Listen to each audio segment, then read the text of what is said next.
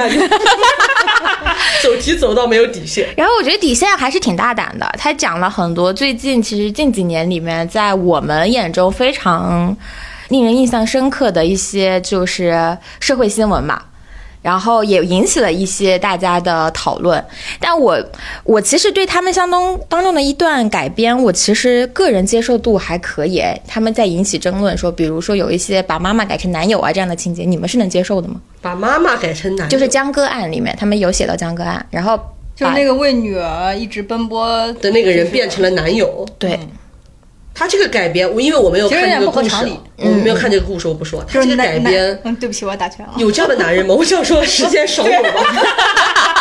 这男人的基本盘有这种而且我觉男人吗得这个东西。因为我光听你这个描述，我还是没有看这部剧嗯啊，我我的想法一定是片面的，一定是嗯不合适不合适的，但我只是这么浅聊一下，要不然没有人给未来星接话，他这一段会变得非常尴尬。好了，我先说完。嗯那我觉得首先江歌母亲就是这样的母亲，已经非常让人尊敬了。嗯，我觉得因为有一个这样的让人感人至深的真实故事背后，他还敢这么改，我觉得挺挑战大众的。而且真的就说到常理这件事儿，你觉得改的合理吗？有有这样的有这样的前男友吗？呃，不，有这样的现男友吗？我说句不好没结听的，婚，还没结婚，结婚了，啊，结婚了，老公有这样的老公老吗？公我觉得很少了。老公也还行，因为经常有看到那种老公对老婆不离不弃的新闻。我只见过感动中，国我只那见种我只见过经常对老公不离不弃的老婆，老公 都很少见，对人性还是有感点动希中国望也是有这吧。种案例 的。有的有了，了很少了，都到感动中国了，你想想。不不是不是，我先讲一下，就是 感动中国为什么会出现？因为它少见。啊你有没有考虑过这件事儿？怎么没有感动中国可以感动妈妈呢？我也看了，我也看了这个案子，就是嗯，我们你们说的这些点，其实也是网友们第一反应去呃讨论跟争议他的这个点。我个人作为一个看了这个案子的人，我来解释他为什么要做这种改动啊。第一点就是他呃把这个，当然他因为他是国内的。判嘛，他不涉及到外国的法律，跟不去榨取国外的一些判决，所以他把整个这个案子背景搬到了中国，包括那个杀人的那个凶手也搬到了一个国内的某一个城市发生的事情。所以说他的那个审判判决这个流程，并没有像就是江哥的妈妈那样就那么长久，因为江哥妈妈大家都觉得她不离不弃嘛，就对女儿那种爱啊什么，因为她经过了漫长的一个维权跟诉权，她就坚定不移的要给女儿讨公道，在在剧里没有表现这一面，她更多说的就是她的等于理解就是老婆你被害了，然后。她要去追追溯，就是等于说是跟她室友的这个责任，就是在从这个故事里的这个剧情来看，你并不会觉得这个男的有多么多么伟大，没有到这个份儿上，就只是一个我老婆死了，我不能让她白死，她更多是这种逻辑。嗯嗯，这是第一。第二个是哦，这说，我想起了那个一个案案子，就是那个有一个嗯摸在泳池有一个小孩摸屁股，然嗯后后来那个女啊生自杀了，然后那个男医生呃那她的丈夫也是一直在为维权对，其实是有的。就是现实生活中，我们我们觉得，首先第一是有这个案，第二，我个人理解他为什么要把有他啦有啦，有好男人啦。啊，就是我就是纯从故事表达上，为什么要把他他给变成一个呃老公这样形象，因为他剧里有这么一段设定啊，就是嗯，这个女方呢，就是她的这个好闺蜜，呃，因为这个老公在网上发了这个帖子，其实就类似于江哥妈妈在微博上引发大家对她的同情嘛，就是她也在公众号上发帖指责这个室友，然后呢，舆论先是导向她这边，然后另一边呢，她这个女女生的室友就是在也在网上通过直播来卖惨，就是诉苦，就是说其实这个死的这个女生，就她的这个好朋友，这个老公其实早就出轨了，现在是要靠这个事情来所谓的掐钱。哦我换句话说，就是还如有果这一对，对，如果这个形象现在是一个妈妈，嗯、你觉得相信的人会很多吗？就我们一定，因为其实我们他大嗯还家有都知这道个，设计的话就合理。对，就是真实生活中其实也有那个，他也是这么指的江哥妈妈的那，他这个案子可不止容的是江啊歌案，对他肯定不只是他，但是他你能最典型的感觉到那他个姓林的那个不也孩是子？在天对堂，对，我觉得他，我我个人觉得他他不只是想融合这个，我就是如果这个角色不是一个老公，而是一个母亲，那我觉得可能这个交锋就没了。就是他可能核心想表现的是舆论对于司法的影响，或者说嗯对于司法的、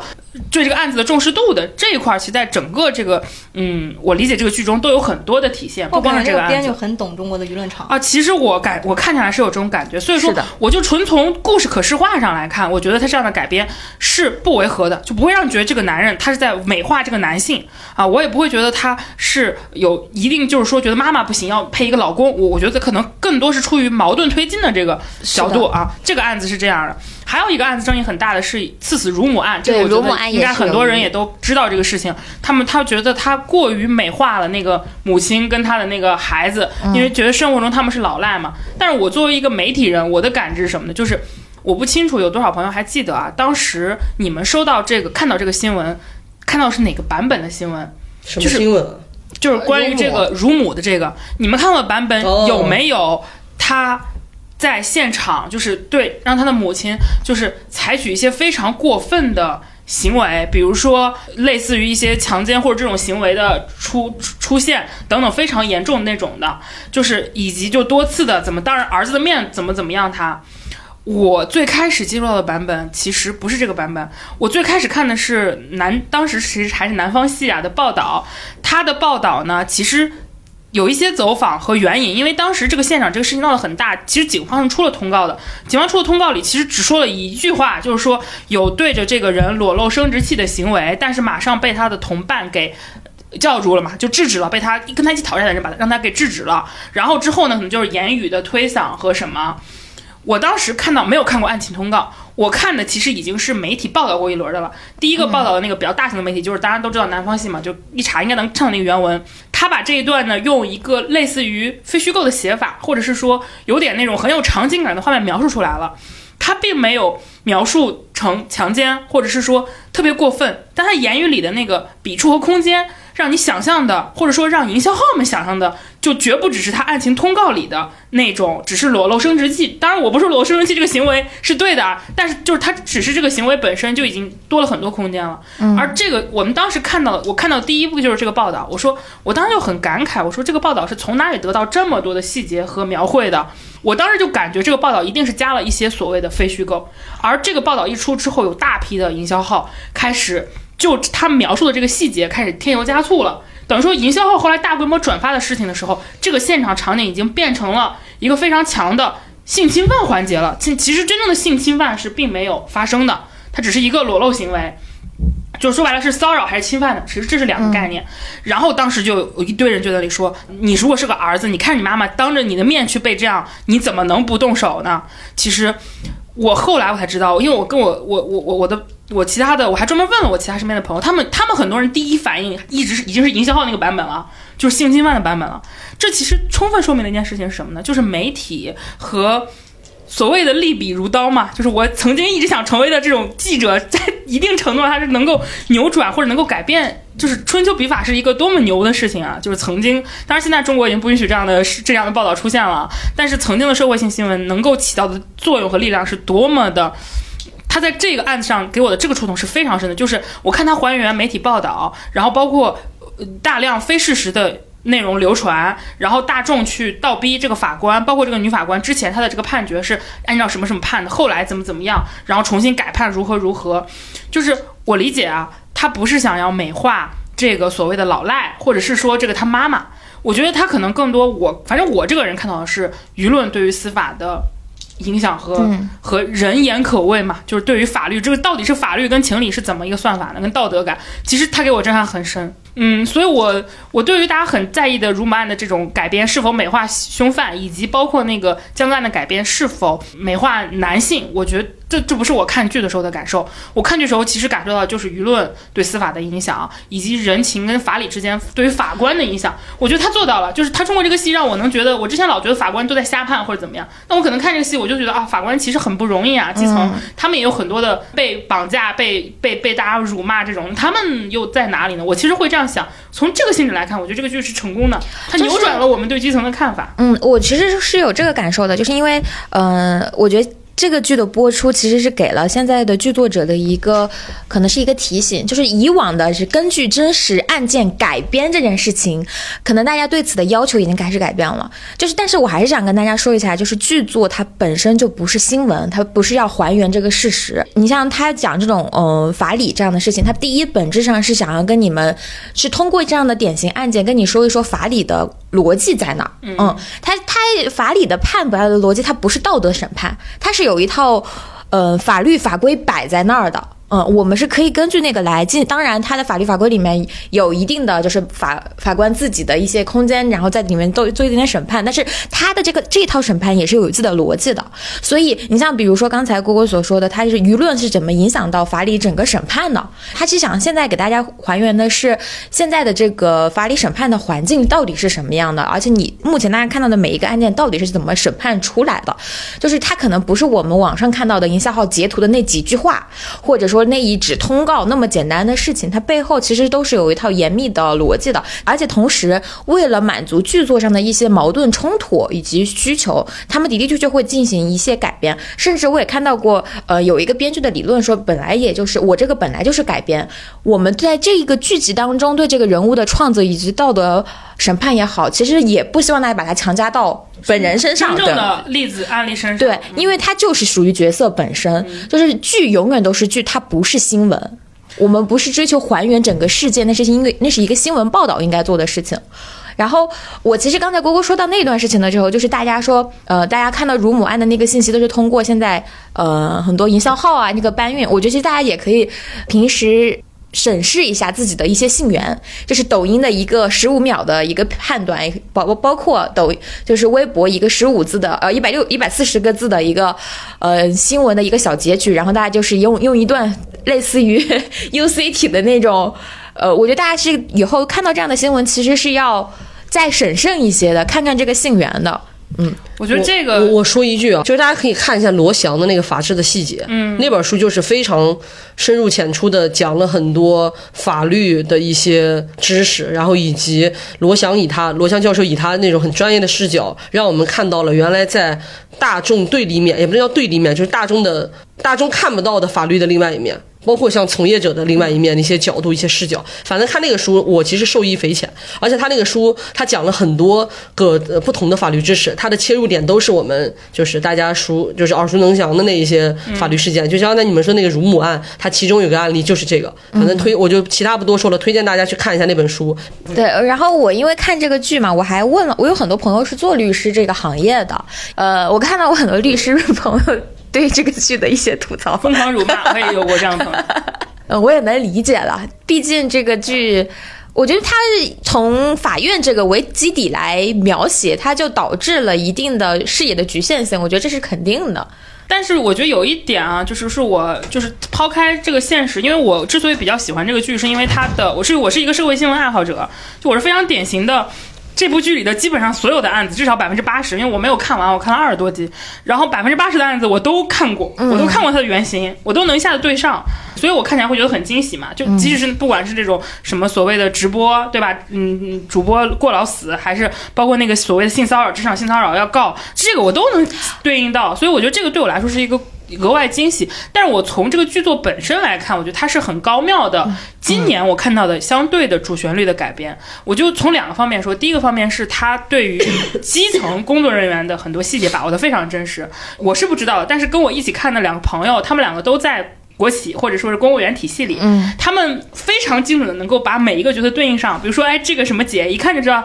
就是我们身边那种干到四十岁不准备往上升，所以嘴巴就可以说的很毒，他就是在这边干，他也没人能怎么地他。嗯然后包括那个跑来跑去那个小姑娘，就是点这谁都点她哈，因为她刚进，包括他们会觉得这个女主你凭什么这么牛？你是从上因为面下她派过爸来爸嗯啊，怎么怎么样，就是你这么横，然后你需要成长的，的确这个角色后面是有成长的嘛。然后包括即使是说程毅那个角色，嗯，大家都知道我我的身份是程毅深贵啊，我已经说过了，就是那张动图在我心里恒久流传。但他这个人设很好啊，就是你看他这个人设，他有一点我印象非常深，就是他第一个得知这个女这个女女主啊出事儿了之后，他的反应是说。嗯、你要不要去找你爸爸帮你解决一下这个事儿？或者就是他，因为他爸爸是一个在业内非常有权威的教授，他妈说：“哎，这个谁谁谁是不是对你有有兴趣？”这个男主说：“哎，不可能，他爹是干嘛干嘛，我是干嘛。”你就觉得很现实，就是他一下子就没有是那种热血青年。他当然也有自己热血跟正义的一面，但是他非常能清晰的看到门第啊。当然，可能后面怎么地我不知道了，但至少在那一瞬间，我觉得这个人人物是真实的，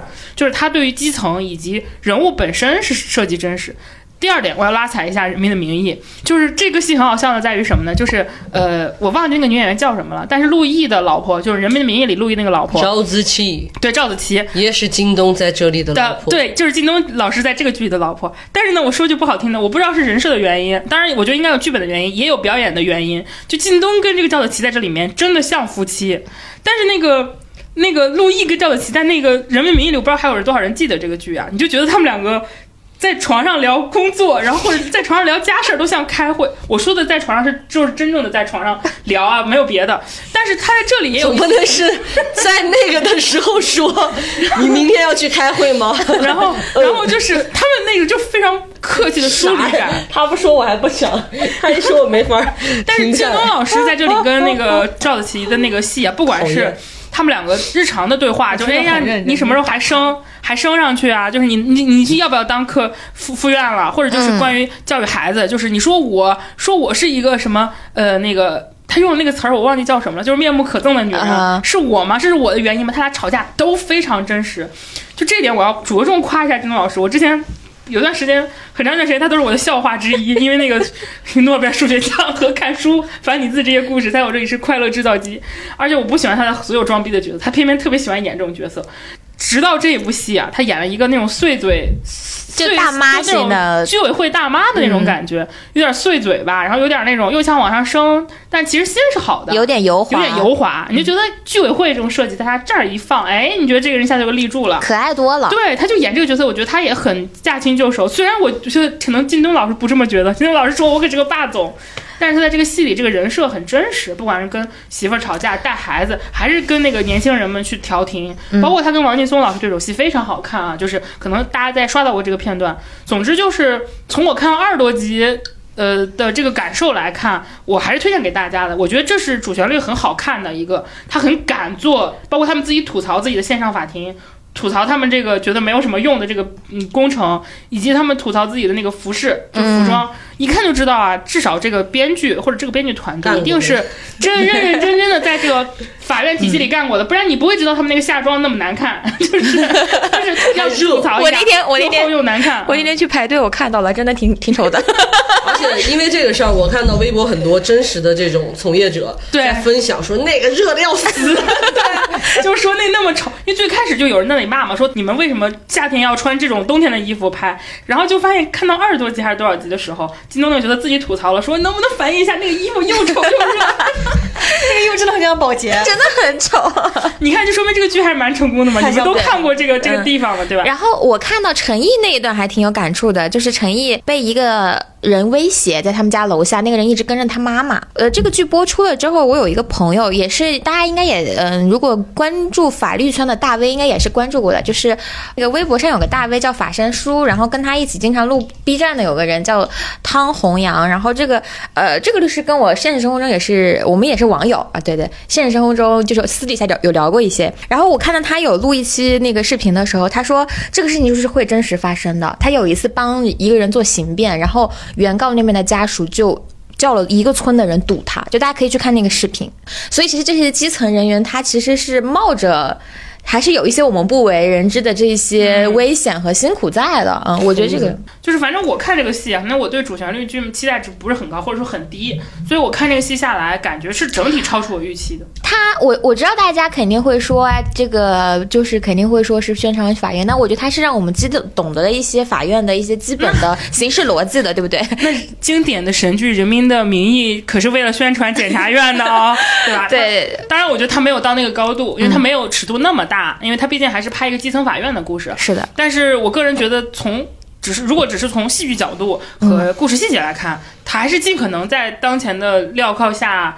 完成了一些比较真实的呈现吧，我还是蛮喜欢的。而且我看这个剧播的时候，热度其实，在爱奇艺里还挺还可以，嗯就是尤其是这个剧只是一个版权剧的情况下，对，就还不错。但是我要吐槽一下程毅老师，能不能修炼一下你的台词？真的是差到在现代都市剧里差到让人发指的那种程度。嗯。然后那个我还看了大考，大考就是怎么说呢？大考王骁又演了一个不行的男 人，我好爱他。啊为什么我们爱的人都要演不这行个家呢庭是？大考里的，对 啊，对，这个家庭是最火的。就最火那段就是下大雨高考嘛，我我我看着下大雨高考那一段，不是是那个不行的男人和一个很行的女人，然后就是胡先煦是他的儿子。我觉得大考就是怎么说呢？呃，我我我看完就反正有也有一些肯定是有一些地有关疫情的一些地方避重就轻的就处理过去了，因为的确也没办法说更多。但我看到那个剧的时候，我就觉得好难过啊！现在的大学生和高考生就是每天都是网课， 你现在想想，已经三年了，有人是从高一上到高三的网课。对，那帮 小孩是，那帮小孩特别可怜。嗯太惨了现在大学生不都是？现在抖音不是每次大学生都是在那个？现在有几个活动吧，一个活动是在大学的宿舍里走 秀，就孩子们都疯了，你知道吧？还有一个是呃，大学生在学习王蓉做饭。你们知道王蓉是谁吗？ 王蓉是一个在抖音上会发自己日常给家长呃家里的人做饭的一个呃母亲。然后她呃那个视频比较精彩的部分是，她每一天都会早晨五点钟起来。他的文案就是现在五点了，我要给老孙和孩子们做饭。 然后他的做的饭当然是很可口了，他整个视频也不会让你觉得很营销感很重，或者是精致摆拍，就是很认真的在做一顿早饭、晚饭或中午饭。但是因为姐每一次都五点起， 大家的评论都是现在三点多了，姐还有两个小时就要起来做饭了，或者是说我再爱谁我都不可能是五点钟为他起床，除非那个人是吴彦祖就之类的这些东西。所以他那个姐一直在。抖音上还挺有热度的，因为那个姐很真诚，而且家里面人也都是那种很朴实的样子啊。嗯是的然后完了之后就是呃饭也真的挺好吃的，看起来。就是说，其实这个姐非常厉害，她以前工作能力非常强，年收入非常高。 不是我们现在吗讲什么东哎西啊？哦，刚才说的是那个什么 大学生 疯了，然后我就又说了几个大学生疯了的点。大大考的话，可能就是他阵容其实蛮强的啦，就是嗯是的校长是啊，越聊越电视剧。校长是那个陈，这个剧求求你了。校长校我长是那插话个去了校长是谁来着？王校长是千源不是校长是陈，陈陈建他国。们是两个陈校两个校长呀，啊？是吗？啊那个那个校长校长是一陈啥个来着一个是快乐教育，一个是那种军训式对教对育对，的，快乐教育校长是陈啥来着？那个老戏骨，突然我。呃我也阿兹海默了，而且那个人 是是王千源的岳父不。尊重哎，很不尊重阿兹海默了。嗯，我们要多尊重一个疾病，啊 我们又不是不尊重一个具体的 我人。们主要是不尊重你，你知道吧？ 因为你并没有得，你要是得了， 我讲真，病我们也要尊重。我们这个社会，我们也年轻人要尊重太多东西了吧？ 拜托你生活中多一点幽默吧，他们也不想每天苦大仇深。OK，拜托你一个连这个病都叫什么都没记住的 人，有什么资格在这里？天哪，什么都攻击，妈呀！我要给所有人道歉嘛！我每天走跪着走路好了。救命！能不能聊回大考那 了？个男的叫什么嘛？陈建国，陈建什么什么陈建斌，就是那个演那个反正是一个老戏骨。哦，陈宝国，对对嗯对，然后陈宝国还有王千源，然后那几个孩子的班主任是蓝莹莹，然后那个教育局的人是那个郭郭什么？郭麒麟，不是神经病，郭麒麟这个岁数怎么演进教育局工作的人啊？刚考上，刚考上编成功是吧？刚上岸， 然后那几个小孩是什么？荣子杉、李根熙、胡先煦，对，嗯都还挺有名的。对，然后小朋友的爸爸妈妈，胡先煦的爸爸妈妈，就刚才说的那个谁，王骁是他爹，对他妈是严严敏燕，然后完了之后，李根熙的妈妈是曹曦文儿，然后他爸是那个演员，我不太记得名字。就眼里他们是对非常典型的几个小孩儿，有一个就是那种类似于丧偶式育儿，然后一就个是艺考对生，一个是怎么着，反正就是最火的就是嗯胡先煦这个家庭，然后他妈是那种吃苦耐劳型的阿姨，嗯，然后叔叔就是他爹是那种混日子的，就是当然我没有说天天看打全集游戏天天打游戏混日子，然后说是之前原来好像还不错，但是因为生活中遇到什么坎坷，反正人就颓了，就变成一个混日子的。但是这个男人又是很那种很能给别人提供情绪价值的，就是哄老婆一流，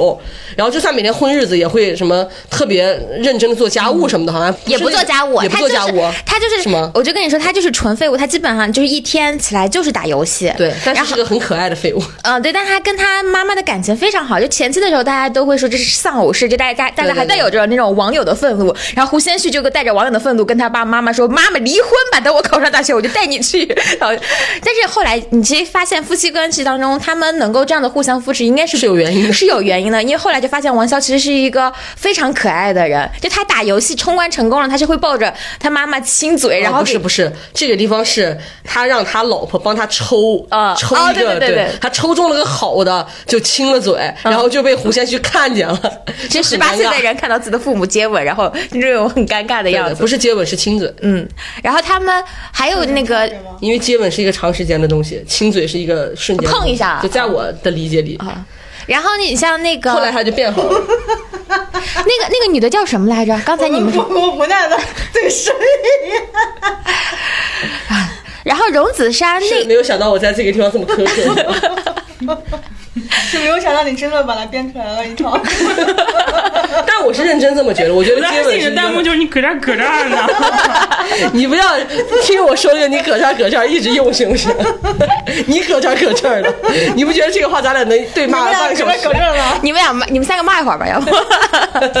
完了又要骂我们了。 我觉得可评论又说能我评论区的人没认对人，他们可能意思是未来新插不上话，不是王半仙插不 上话。们听见了吧？这个声音其实是王半仙，不是 未来星。我无语了，你们要不吵会儿吧？ 然后他还其实每每个小孩儿代表性还挺强的，就是有那种留守儿 童，然后有那种一一心追梦要艺考，然后妈妈把他的话全部都毁掉的那种人，就是不让他艺考，就觉得你艺考出来能干啥呀什么之类的，就是其实几个家庭还挺那个什么的。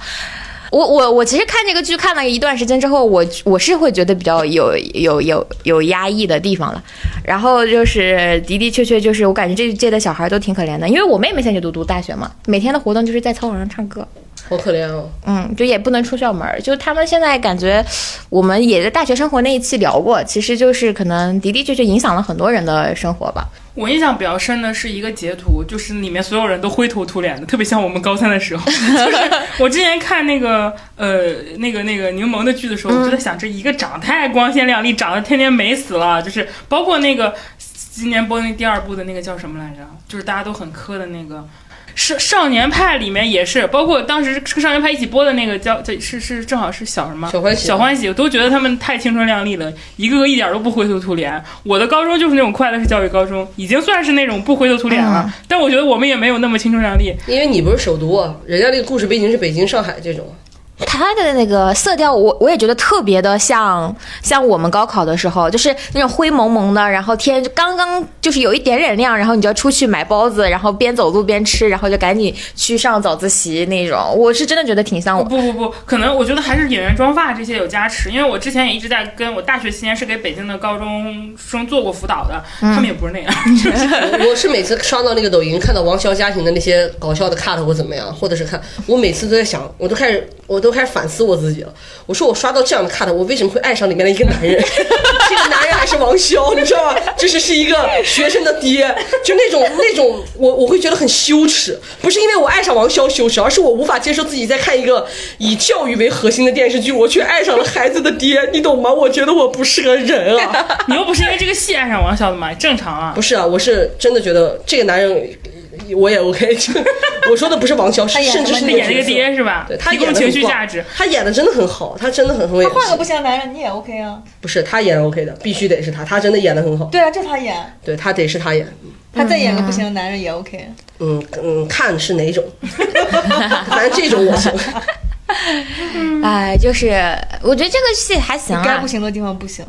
还我其实觉得还行，我大我考没怎么看，我只看王潇了。王 潇还还说英文呢，就是那种他跟李根熙打招呼，How are you? I'm fine, OK，就那种特别可爱。他在角落，就是在那个街的边边上吃吃早嗯餐，跟人家互动。后来不是下大雨嘛，他还专门去接李根熙那个角色。而且他在接接李根熙那个角色之前，其实他要送他儿子去考场的，因为那天突然下很大的雨，然后他就跟他儿子说：“你先去，我送他。”然后儿子说：“不行，有的时候就是就是得先去救李根熙。”然后他还是犹豫了一秒钟，在想：“那我儿子要是赶不上怎么办？”然后他，但是他还是冲进去了。我觉得他这个角色就没有写，就是而且最伤的地方是李根熙说：“叔叔，你是为我来的吗？”因为他在家里面是不受宠的一个大娃，好对像对是他是他是第一个孩子，好像是。被妈妈放在了老家，对然后他爸爸妈妈一直在武汉做生意，然后他小妹妹就是被爸爸妈妈宠大的那种，但是他就是。他妈妈还说：“你这个小孩一从小就读，然后、这个、就不亲人这个剧不嗯是他又是演个高考生嘛？大家都在说什么他在娱乐圈里面高 考，但其实他就考过两次嘛，一个是小欢喜，一个是这个。但是小欢喜太深入人心了。嗯嗯然后但是评论你也知道，抖人无法无天，评论的说：“哼，是啊，他老演高考，但是他却没有高考。” 天哪！我想我觉得还行啊啦。反正我我因为我现在看剧，如果不行的剧，我大概只能看两一两集。但这个剧我是看了得有十几二十几集的吧，嗯，我觉得还行。然后那个聊聊你们看的剧吧。那个郭女士要聊聊打戏，讲讲啊，我先把话说到前面。我一个能够把演员和角色分开的人，我要现在推荐的这部戏中有一个是你们就是网友们骂的法制咖，我知道这个新闻非常清楚，然后当年也吃过这个瓜，就是关于这个主演是杨旭文，他干过什么事，大家也不用给我科普，我完全清楚。呃，我也我首先我不觉得他一定跟那个事事情无关。当然，我也不觉得他一定有关，介于无关与有关之间。但我相信中国的法律，他至少没有亲自动手，否则他肯定是进去的。这个我还是觉得可是是是存在的。别别再解释了， 然后在这个基础之上，嗯，我可以接受他的角色跟他这个人分开。好，接下来我要跟大家推荐了，就是他主演的这部戏，就是郭靖宇老师出品的这个。呃，叫做《唐朝诡事录》的一个戏，是我非常喜欢的悬疑加题材。但是我推荐它不是因为它的悬疑，因为我觉得悬疑写的也一般吧，而是因为它的武打。你们知道吗？我今年的武打 KPI 是在一个悬疑题材的古装悬疑剧中完成的。我真是，我必须要这么说，如果国内只有一个团队还在做武侠，那就一定是郭靖宇老师的团队。 我当时看到评论里弹幕里有人这么说嘛，说我操，上一次看到这么好看的武打还是什么哪一年的《射雕英雄传》，我点点点头，我说《射雕英雄传》也是郭靖宇老师的团队拍的，甚至连武指都一样的，两个就是武术的团队的人都一样。男一号也是一样。啊，是 杨志文当时演了郭靖， 对。就是这个这个戏好看就好看，但是他的武打非常好看。有一段很经典的高光片段是三刀流，就因为我看过《海贼》嘛，我对三刀流的想象一直停留在漫画里。就是什么呢？因为你正常人两两个手嘛，一人拿一把刀，然后就两把刀。他那个场景是有一段，就是有一个呃凶，就是他的对手拿拿了一把刀甩向他，他居然又接住了那把刀，等于他两手要握三把刀，他需要依靠自己的肘部还有他的脖颈，然后去在三把刀中间完成切换那。很难哎，脖 颈真的很难因为万一它是疙瘩脖子 而且它疙瘩是大都迈着嗝屁了。对，关键是你你们想他这个场景会觉得很滑稽，对 不对？我不觉得滑稽，我觉得难度很大。就是关键就是你想要把它演出来 又一很个资好本，一个看，资 本式的。对，不管是你一个手拿两，因为他那个刀不短，是长刀，你拿两把刀，还是说你那个肘部跟脖颈处就架那个第三把刀，你都觉得很奇怪。但是他拍出来了，而且非常的流畅顺畅，就是三把刀在两个手中间换，然后再通过肘部跟脖颈的一些切换，然后完成了一整套打戏。最后那一男主套足，那一套是，居然是他没有用替身，是流程拍下来的。就因为我看了那个、啊那个切景，非常帅气。就是武指真的牛逼，我这首先要夸武指，这他妈也能拍？而且他居然拍下来了，我觉得这个演员在至少在这个这个角色角色上他是牛逼的。然后再有就是他整个的这个武打真的是我非常欣赏一点，就是他不把有一个细节我可以跟大家讲，就是过去大家都觉得古派很废物嘛，尤其是为了表现出男主多聪明，你捕快都很废物。但这个戏里有一幕就是捕快追盗贼，他是追上了的。后来我我想也是，人家可是大唐公务员儿哎，你这要是一帮废物，他连个小盗都抓不过，人家凭什么吃这碗官饭呢？就是有那种很明显的那个大盗割了那个追过去的一个路人捕快一刀，然后那个路人捕快就就狠了嘛，见血了之后就狠了，就把那个贼给打打打倒大要杀唐的他。捕快一定是可以的，对跟宋朝的捕快那肯定是两回 事儿。尤其是他那个年代设定的是，当然那个年代不，呃其实就是大概的年代背景，你能感觉到，其实就是在呃李隆基呃就是景隆年间吧，就是其实就是李隆基在说对，就是李隆基上位之前，就他跟太平公主就他姑姑两个人在争权的那是个时盛候。唐时候，对，其实还盛唐嘛，因为武则天之后的虽然有过动乱，但是很快也也还好。然后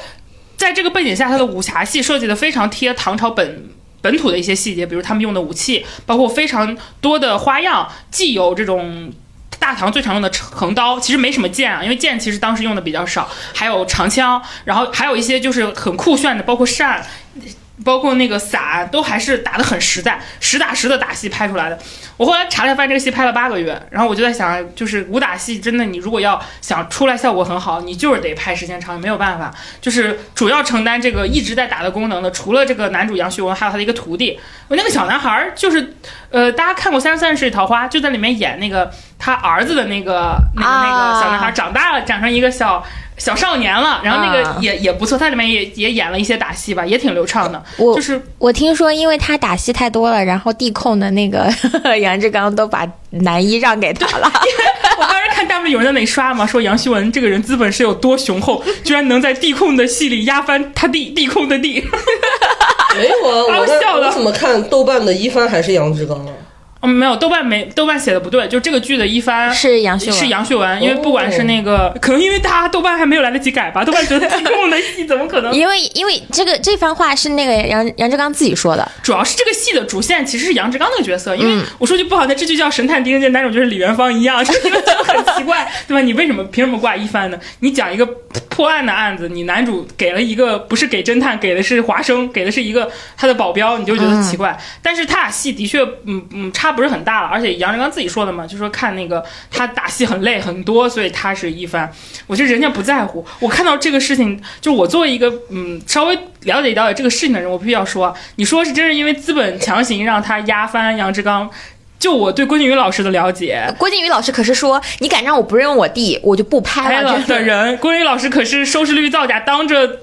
多少人面跟电视台那什么的人，所以他不是这样的人啊，他肯定是认可的。所以说，嗯，只能说明他们是认可这个这个这个角色这个日这制度的。在这个情况之下，这个戏的武打真的非常好看，而且它的剧情。你只要不抱以过高的期待，我说的过高指的是什么呢？就是它没有到《神探狄仁杰》《少年包青天》那么完整的逻辑，它是有很多缺陷的。但是它的诡诡嘛，它诡异的气氛做得很好，有那么点类似于狄仁杰电影，哎啊，他美术很好看，对，就是说，我说有点像狄仁杰的电影，嗯就是那个刘德华那种的，他们那个把大唐那种有点妖里妖气的感觉拍的还挺好。反正就是说到这部戏，我觉得除了武侠非常值得推荐之外，它的团体破案嘛，这个形式我觉得还是好的。而且这个戏你一看就知道，把钱花在该花的地方。它的用我朋友的话说，就是嗯，为什么《鬼吹灯》的特效做的还不如一个 就是一个这个剧呢？然后特效做很差吗？嗯但是我觉得他们团队就是有有这个基因做这个，因为他们以前也能拍出、就是、灵魂摆渡对灵魂摆渡。你看郭靖宇老师的团队，我跟你说，啊对在在在做这种悬疑、这种嗯对鬼里鬼气的这个事情上，还非常有一手的。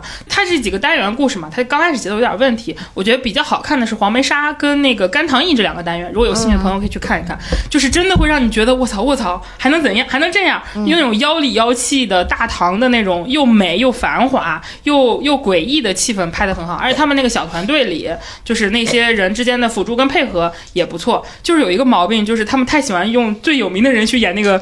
演那个坏人每个了单元的凶手了。啊你我说句不好听的，我打开一个单元，我一看王劲松老师出现了，我就选在择想是，剧透是吧？我就在 想，王劲松老师如果不是凶手，他出现这集里的意义是什么？打个酱油吗？我再看下一个案子，哎，这不是那个那个什么行捕头吗？那他来了干嘛？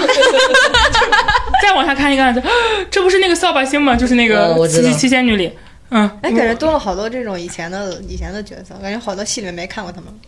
哦，他们这些人好像跟那个说实话，就是也就是杨靖宇这种导演才会哦郭靖宇用郭靖宇 郭靖宇这种导演。 杨江毅， Sorry Sorry，对，因为他他那个团队可能跟他们 有一跪的路上又多了一米。有一些面子上的东西，毕竟他我觉得也不是没什么面子，钱可能只有他们才会用这些演员。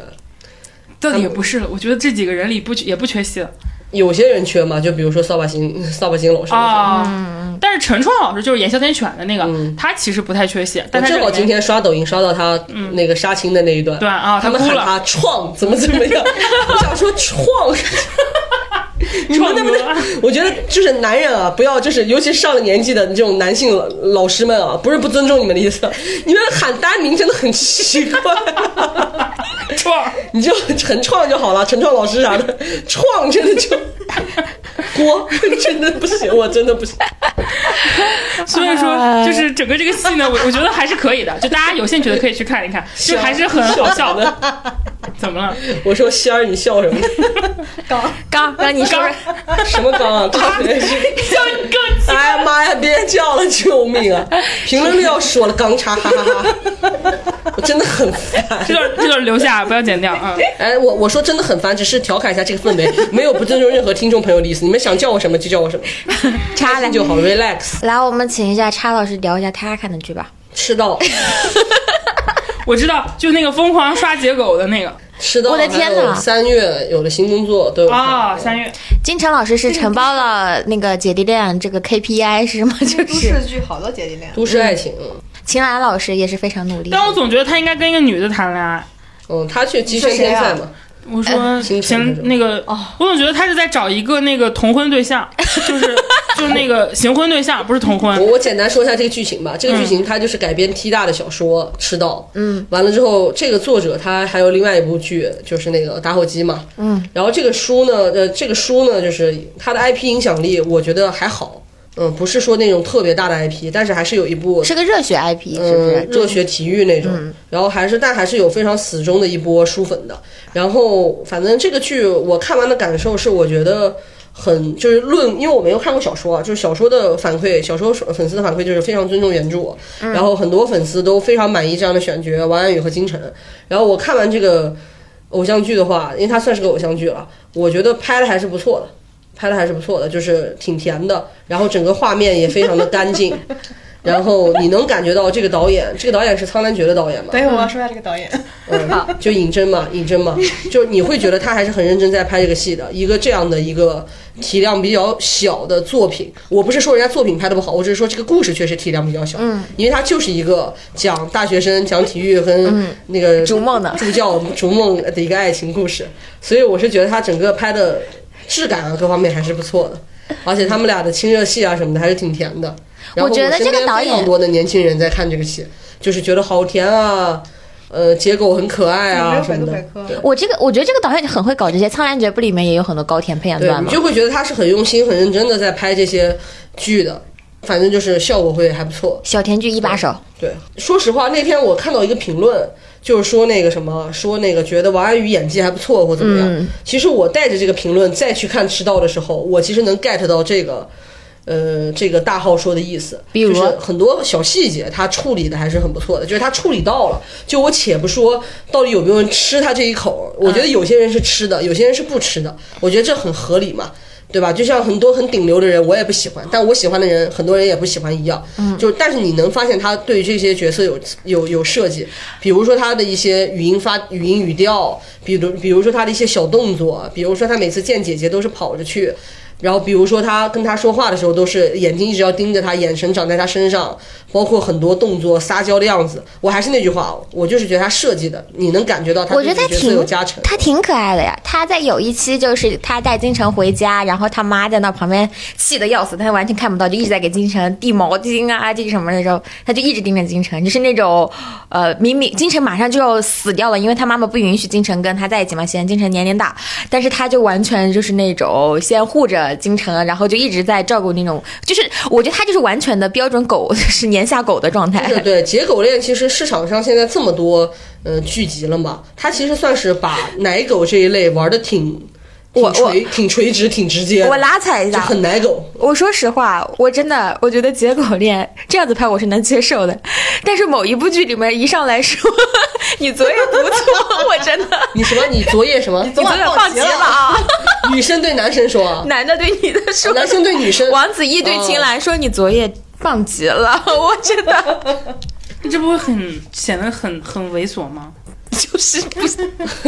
就是我看反到过来我还能想象一 下，但你这样男的说这话有点儿就是真有的点儿那啥很了。而且像，然后赤道我再说两句啊，就是赤道的话，就是他故事当中，他能你能感受到一些导演的一些在创作层面的巧思，嗯，就是比如说他的景别，我觉得。呃，就是它很多景别是有考究的。当然，我有看到他们一些花絮啊，或者导演一些采访，就类似于说很用了很多远景去突出这个世界很大，只有两个人就是相依相依靠的这种感觉。然后完了之后，还有包括他们两个人有一段是女生在自己的宿舍住着，男生在老家，他给他听海浪的声音，然后这个女生的宿舍里面就漫出来海浪了。他就是我自己，我还是那句话啊，就是我不是说这部剧拍的有多么惊天地泣鬼神的牛逼，但我的点是在于你能感受到这个团队，纵然我只是拍了一个。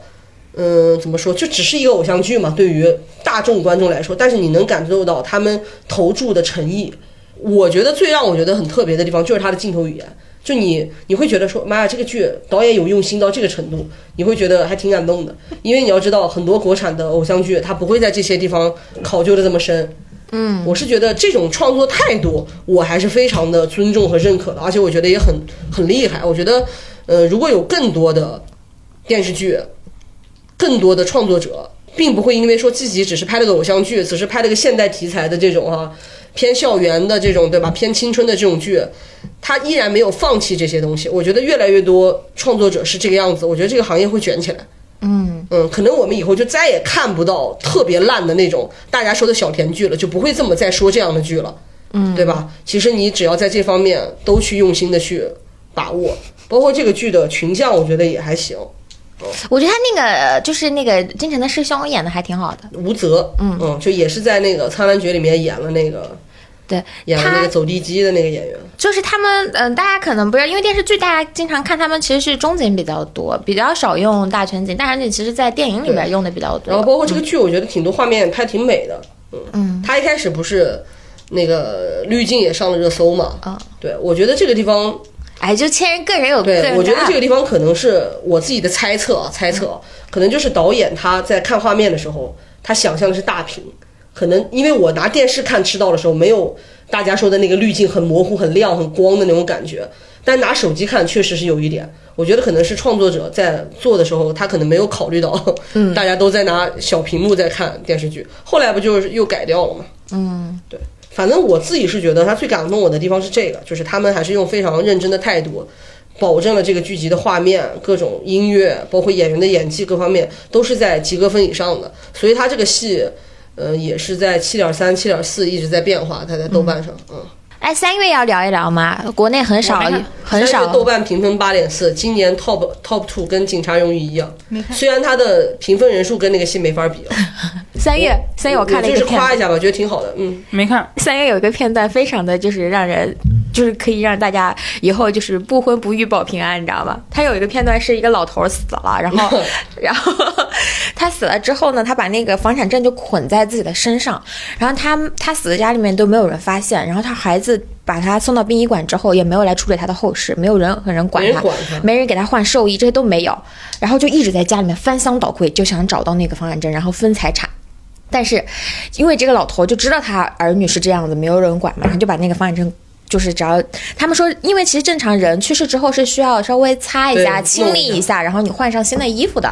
他但的是孩子们没人碰他，嗯，然后那个人最后就是殡仪馆的人把这个房产证给他的时候，他说：“但凡你只要给你父爸亲擦一下，擦一你就下找见了，这个房产证就是你的了。”但那个人执意抢走，就是你他妈那么多废话呢，然后就走了啊，为什你么看不到设计这不个是直你看接到后被面烧了呢不是？你看到后面反转了吗？啊！他后面有反转，我没有反转是你他妈知道这是个什么样的爹吗？就是反转在这儿，他后面有个反转，啊，没有，就我只这个爹不是什么好东西，不是，我想说的是，他为什么没有烧了呢？殡因仪为馆人家是怎殡么仪发现的馆，？殡仪馆的因为人人家这个是仪容整理师，哦他们要处理一下才能去，不是说直接就不是直接烧烧了了。就不是那个乱葬岗。这个故事我最开始知道那是不因为真，实啊！都这样了，孩子怎么会让他去仪容处理？一般不都直接烧了吗那？就咱就不知道，因为我也没有看。因为因为是那没个发烧，尸体现在就是得处理，因为不能随地整埋了。不是不是不是，他就是处理是要额外加钱的。不是不是不是，那个那个是这样子，就是呃，他们殡他们联系了殡仪馆的人，殡仪馆就帮他收了，然后就殡仪馆的人觉得他很可怜，连套寿衣都没有，他们自己掏钱，然后就给他买了套寿衣，给他换上，哦然后就找到了这个房产证。反正我知道这个剧是因为我只刷到了这个片段，就是后面广州大学有一门网红课是讲生死观的这种课，然后那个教授在课上播了这个戏，然后后来学生拍了那个视频，又发到网上，然后后来就这个事儿上了热搜。然后这个戏不是很多的社会议题都做得很不错嘛，在微博上的讨论非常高，我是有看到这些。然后我也有看到很多我关注的一些账号都一直有在说这个剧很不错啊什么的，然然后口碑又一路特别高。我我觉得三月还是值得大家去看了，因为我觉得这种题材就是少，就是讨论生死这种事我情们这。种看了半集的，有什么资格跟大家推荐？ 对、啊，别推荐了吧，别推荐了。 我我推荐的看都没看，我我因为最近实在是不想看这些有的没的，所以我就没有看。但我我自己本身对这个题材会很感兴趣啊、因为我很喜欢《入殓师》啊这些电影啊。问一下半仙老师，你最近看了什么剧？就是那个秦岚和一个男生演的一个戏，哪个王子男异 生。啊你昨晚你昨你昨晚棒极了 是吧？那就那个戏的开头就女是生王能子怎异么，放啊？让男生说出来这样的话但，他其实是个误会啦，就是因为他们两个最没有发生任何事情，好那像怎么哪来的放穿成极那了这样个了怎感么觉？发生关系啊？早上起来的时候每个人都衣衫整齐的。对？那那我想问，他这个棒极了是？你没有碰我的意思吗？不不不，那个意思是秦岚昨天晚上跟他讲了他的人生经历，让你觉得这个是非常棒的 woman。哦， 这个是这个棒极了， 那也不能叫，那应该是你的一身棒极了吧，而不是你昨天晚上棒你极的前了。半生，但是他就是一个这种梗嘛，然后就天哪，就但我哦，有你家猥琐，我已经开始头疼 了。 就是你知道我看到这个预告片，因为他就他放在预告片的最前面，你知道吗？我觉得好他惊们。人啊！他们是很应该是很得意这个梗，然后我看到这个预告片，立马就转发给了就是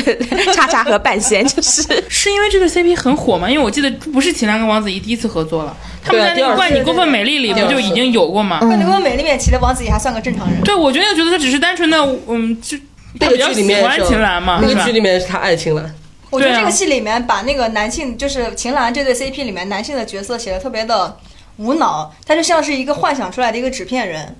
他就具他体不是体一你个现在看哪了在是吗爱他情中的角色，对，就是他就是，呃，就是一开始马上来就喜欢姐姐，然后追着姐姐前姐姐后的，然后后来谈恋爱，我就不知道他们怎么谈的了。我反正有一刷看到都是那这个样的 cut，他遇到一个女同事就觉得还不介非常绍的，不介绍秦岚啊是他女朋友，同学同学哦他是大学生是吧？嗯，上学呢，啊，哦，有那个下一站幸福好看吗？那肯定没没有啊啊。。就这个戏它不好看是不好看在这儿，它是三对 CP，但实际上三对 CP 除了秦岚那一对稍微好那么一点点，让你感觉想往下看之外，另外两对都没有那种钩子。一但是对是那个呃蓝盈莹和她那个那那个老公的角色，她老公觉得跟她就是在一起七年，然后马上要结婚了，两个人之间感情出了问题，那种就想就是我我不关心，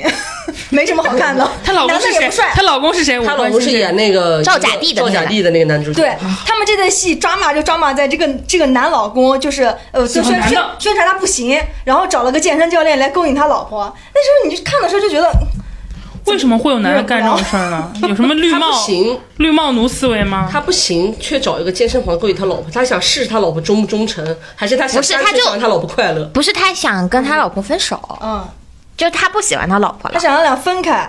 但是用让他出但轨是的方式，但是他又不啊想又把不想背这个锅，然后他就就这个找抓马我就觉得有点儿，反正不合理，我觉得不好看。但是这一对还是还有上挺多热搜啊，的对呢。对对，嗯就有话题性嘛。你你哪个男的去找一个男的来勾引我老婆，多你奇说怪！是蓝茵茵那对吗？啊，对，那个，然后这个男的特别狗，后边因为他爸爸生呃他妈妈生病了，他就要拉着啊就蓝跟莹他结婚，就要拉着蓝莹莹结婚。对对对对这一段就是比较狗血，然后还有一对是郑和惠子和她那个大龄男友那一对，那个大龄男友呢只想睡她，然后这个郑和惠子这个角色又特别的机灵，我发现了这个男的原来有老婆什么的，哎，反正就是不好看。大龄男友是谁演的？的？我想知道。不知名不的认男识啊演员真的是个大龄男友，真的，里面除了王子异之外，人我都不认识。王子异我也快不认识了，最近看他照片，我在想这是 谁？ 就是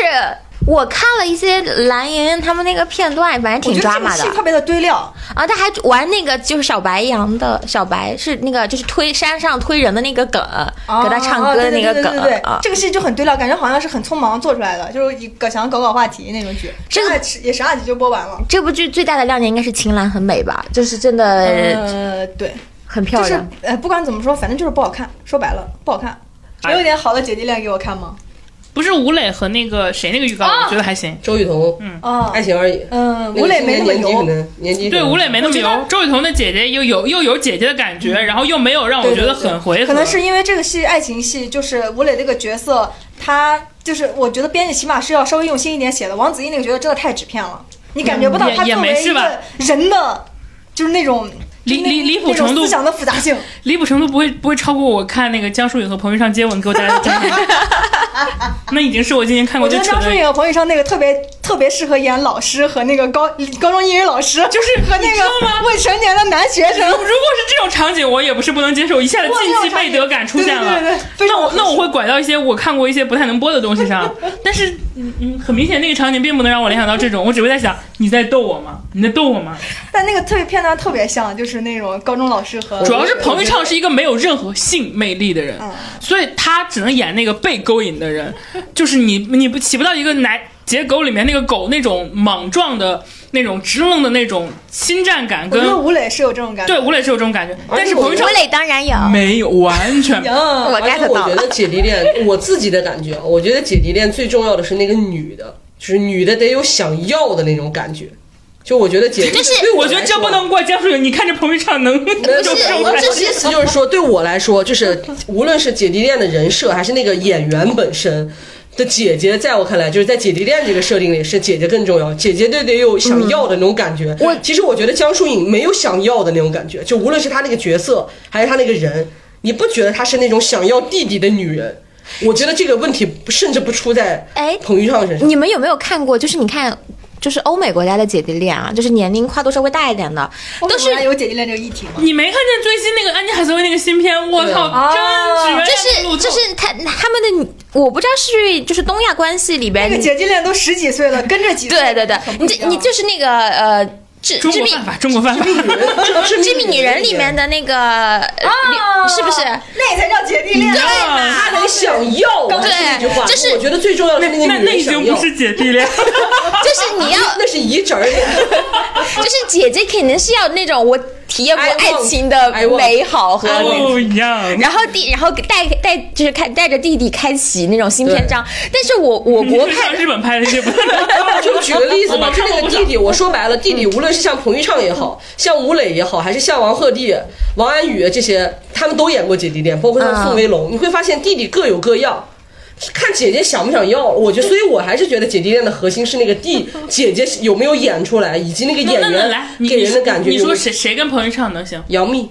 跟彭昱畅，就不是我的点是在于，我觉得这个地方不能攻击彭昱畅，我不是说给彭昱畅说话怎么样，我是觉得张淑颖给人感觉就是挺性冷淡的一个女明星，或者是她可能也有点鸡圈的感觉。我只是举个例子啊，不是说人家一定，但我是觉得她也不是那种给人想要的感觉。但杨幂就是有一种，哎，姐就是为爱情就怎么怎么样，姐给人的感觉就是我可以玩弄爱情，这是给，就是我不是说杨老师就是这样的人啊，只是杨幂确实在爱情上给人的感觉一直都是很洒脱的，嗯，她也很就是自信，也很快乐自我的那种感觉，对享，受尤爱情其的是快她乐本身她就是顶级阿尔法那种感觉的女生，她在很多作品当中，包括她的身材又很很好，她的我长得又很 好看，我真的一我真的特别讨厌姐弟里面那个女生说，我比她大多少岁。最近新播的那个戏，妈的，就是那个这两天先刚开播的叫什么《冬夜》，就是乔欣的那个戏里面有一对但姐但弟是。你觉得那个谁有吗？其实你说这点我不太认同了，我觉得核我心是自己弟的弟，感觉是这样，因为我看那个呃《下一站幸福》，我不觉得那个宋茜有。我觉得宋茜也挺有的呀，前面她不就上来就跟姐弟弟在滚床单儿了吗？是，但是我不觉上来得她就，我不觉得她是那种有很强的想要感的女明星。就是在选角这过程中，我觉得她不是，她这个是可能是看现场的化学反应跟导演。因为难道你不觉得宋茜？如果你说姜允是性冷淡，我觉得宋茜也给人不了感觉，就是她是那种会跟弟弟有那种抢火花，那种很勾引我性啊。觉得这个想要不是说一定要是啊，义父来吧，我们脱了 吧，就就说反哎，正那我我理就解给我就上是有一点那种，我觉得他那种对，一定是他不性排魅斥力和的，那种一定是他不排斥的，他并且他是愿意沉浸在爱里的那种人的。对，啊，宋茜是有的，宋茜本而且享受快对啊享受爱情享受的，爱情的感觉。呃但我我说其的想要，只是说的更直接一点。那个剧里面，其实因为那个剧我也有看嘛，他其实是享受跟嗯宋威龙在谈恋爱的。就是我真的很讨厌姐弟恋里面，你们女的一直在说我比她大那么多，如果我跟她一样的年纪，怎么怎么怎么样，然后就是那种，我说那这有谈什么姐弟恋呢？有什么意思呢？我我觉就得，哎呀，姐弟恋不就是年龄不一样大？对，就是要你他妈。 我跟弟弟睡是为了，是因为他跟我一样大吗？那我叫什么跟弟弟睡？我我作为我作为一个三我觉十，得就是、嗯就是东亚的这种姐弟恋，它一定是有一种冲破欲望的感觉在的，就是在谈恋爱里面，但他就是也如果要进入到下一段正式的关系，他也会有挣扎在，就是从欲望到挣扎的这一段关系的描描述是姐弟恋。但是你不在现在这个环境里面，姐弟恋描写一个很重要的部分，它是可以写的好看的。而且我觉得这其实这种创作方法在我看来挺刻板印象的，以及是一种比较。我不是说不尊重创作者的意思，我对你们非常尊重，我觉得你们很辛苦，我也非常感恩这些创作者的存在，因为你们的存在，我们的市场才会变得越来越好。我非常尊重你们。啊就我是觉得这种形式，其实它是一个有一点偷懒的形式。请问我我就我是想问一他下，怎么你怎么去创造两个人的这种呃冲突点？那最核心、最直白的，咱们坐下来聊，第一个反应是不是就觉得年龄差是一个？那他其实在我看来，这是一个很投机取巧的一个创作方法。如果你没有真的谈过姐弟恋，如果你可能谈过的话，可能会有一些别的方式方法。我真的觉得核就是心两个矛人之盾间根的本差不异并不是，是年龄的关系，根本不是就核心是矛他盾，不，是所以我才会说这个是一个创作上对很投机取巧的一种方法。但是我觉得就是呃，在现在就是呃东亚的这个环境里面，男性和女性因为年龄的增长不同，所带来的他们本身对于呃，比如说呃价值观，然后甚至是生命观，然后这种事物观、嗯价值观嗯这种不同，确实是就是姐弟恋里面一个值得看的点。然后当然前面我觉得前面最重要的姐弟恋最重要的一个部分就是，他们又不敢写你对他有欲望，这一对点他是们又不最敢重写要的啊。我身边认识的所有姐弟恋的女生，一开始就是图，懂得我哈，不说就是了。图弟弟，对吧？年轻鲜嫩的肉体，哦呀，说真的，就是就就是是长姐姐弟就 恋，是时间姐长弟恋一就是会发生，它有一定有这个是最重要的前提。鲜活的肉体，对，对而且我之前也看过很多那种采访姐弟恋的那种接彩啊，或者弟弟的一个东西。其实我发现观众也特别，就是看这些视频的评论的那些观众也特别懂，就是弟就是评论啊，就是说弟弟弟弟不就是图这些姐姐不麻烦吗？对吧？也我有钱也不用你给我买东西，他脑子里面也就是那件事儿，嗯我跟你睡完我也不用。对吧？我还哄你，我还给你买东西，我姐就给我买 了， 一些你知道一步登天的大动作，就是很多男生也带着这个想法，但是这些东西，包括姐姐图你的那些东西，你不好排现除在的。大家都很很物 质。刚刚你可不好排以，除范天老师可以分享一下刚刚发到群里的一张截图，什么解脱？就是那个 你已经在笑，你知道我说的是什么？你可以给大家简单讲一下。我刚刚发了一个截图，说是有一个呃那个呃偷达实验室在小红书发，有一个男的三十五岁抗癌总裁想找个女生走过最后十年，底下评论区说五到十年太长了，五到十天行不 行？还有人继续说说十，就是确定是十年 吗？如果确定的 话，就这些东西你没法但拍是嘛。但是我觉得作者也很好笑，他说我知道你很急，但你先别急。就是我其实个人不太呃，并不反感看到年龄拉锯上的纠结，嗯因为我觉得它是真实的。就是我我也不呃，我我觉得什么才算偷懒呢？就是你只扶皮好的去写啊，我现在觉得我们两个年纪不一样，我感觉到纠结，我感觉到这种的。对你你如果是这样，你当然会让别人觉得你在偷懒或者你很没必要。但是核心的点在于什么呢？就是你你明确的表现出一个，我举个例子，比如说就刚刚我们说的那个致命女人嘛，就是她送给你的，她觉得非常贵的一个东西，其实是一块表，你就在想你这是在干嘛？这么丑，对，但但可能对男人来说，就觉得这个很好看啊，这就是消费观的差别。我再换句话说，就是我们对于世界观的认知，对于职场的认知，其实我看那个《下一站幸福》里，其实有他不冲动的一面跟，甚至还有一个点就是，呃，因为我前段时间不是跟一个呃零零后 date 呃，对，就是身材非常好，好到就是我问班级老师能不能给我看照片，班级老师给我发的全都 是他没有头只有胸肌的照片，我操！我当时就他这然后呢，然后身材呢？非常好。但是你们，你就是你们俩之间能做的事就是那些事儿，就是你跟他之间，你会发现他在你面前也不是真实的自己，你在你在他面前也不是真实的自己。就是你们两个因为冲动走在一起之后，是非常非常难进行下一步的。然后这种下一步的，其实我觉得是值得在影视剧里面被书写的。这些东西是很隐秘的，就比如说嗯你、你跟他之间，你们俩关于我我已经工作四五年了，他刚刚迈入职场，你们俩之间就关于工作聊的地方，一定是聊不到一起去的。就非常典型的就在于我问班级老师任何一个关于这个男生稍微细节一点，就在我看来，就甚至就是基本上我一个可能我们两个的一个共同朋友，可能都不太熟悉，他都能知道的话题，他说啊我不知 道啊，啊这你都不知道吗？他说我也不关心啊，呃，因为 那我就就是我觉得他，我这么想，我突然觉得有过一段姐弟恋是我觉得还比较真实的，因为那一段的经历在我的朋友身， 我的朋友身上真真实的发生过。是你的朋友 还是？我有一个朋友，大家都懂，继续不继是续，不重要就。是那个大家看过《北京女子图鉴》，戚薇在里面谈过一个比她年龄小很多的健身教练。嗯，那个小男孩儿就一开始就是因为两个人的一些欲望在一起的，哎艾然丽后哎美味 也是，健 身教练，嗯健身教练真吃香 啊！然后那真的个，身材很好，然后快点口水擦擦 好吗？然后为什么最后那个人分开呢？就是因为这个男生永远都在找这个女生，就是一天能给她发八百条消息。但是那个时候的戚薇的那个角色已经，我已经是一个偏中高层的人了，我每天有很多的时间要花在工作上面的，我不可能随时能接到你的消息，随时是回那你的个微羽毛信。球看了一夜情的那个角色吗？就是他们俩在健身房遇到的，我具体不太记得了。而且你们俩的聊天就永远都是那种呃废话。，对，然后他也不太能够理解戚薇的工这个工作是吗一天到晚忙什么。 就这个男的先背上，再好一个能跟你离不婚。是，我觉得这个问题核心其实还是在于你你自己有没有把它放在一个他值得我跟他聊废话的的这个方向上。我举个最直观的例子，就班燕老师天天在嗯跟我聊的也不是什么正经，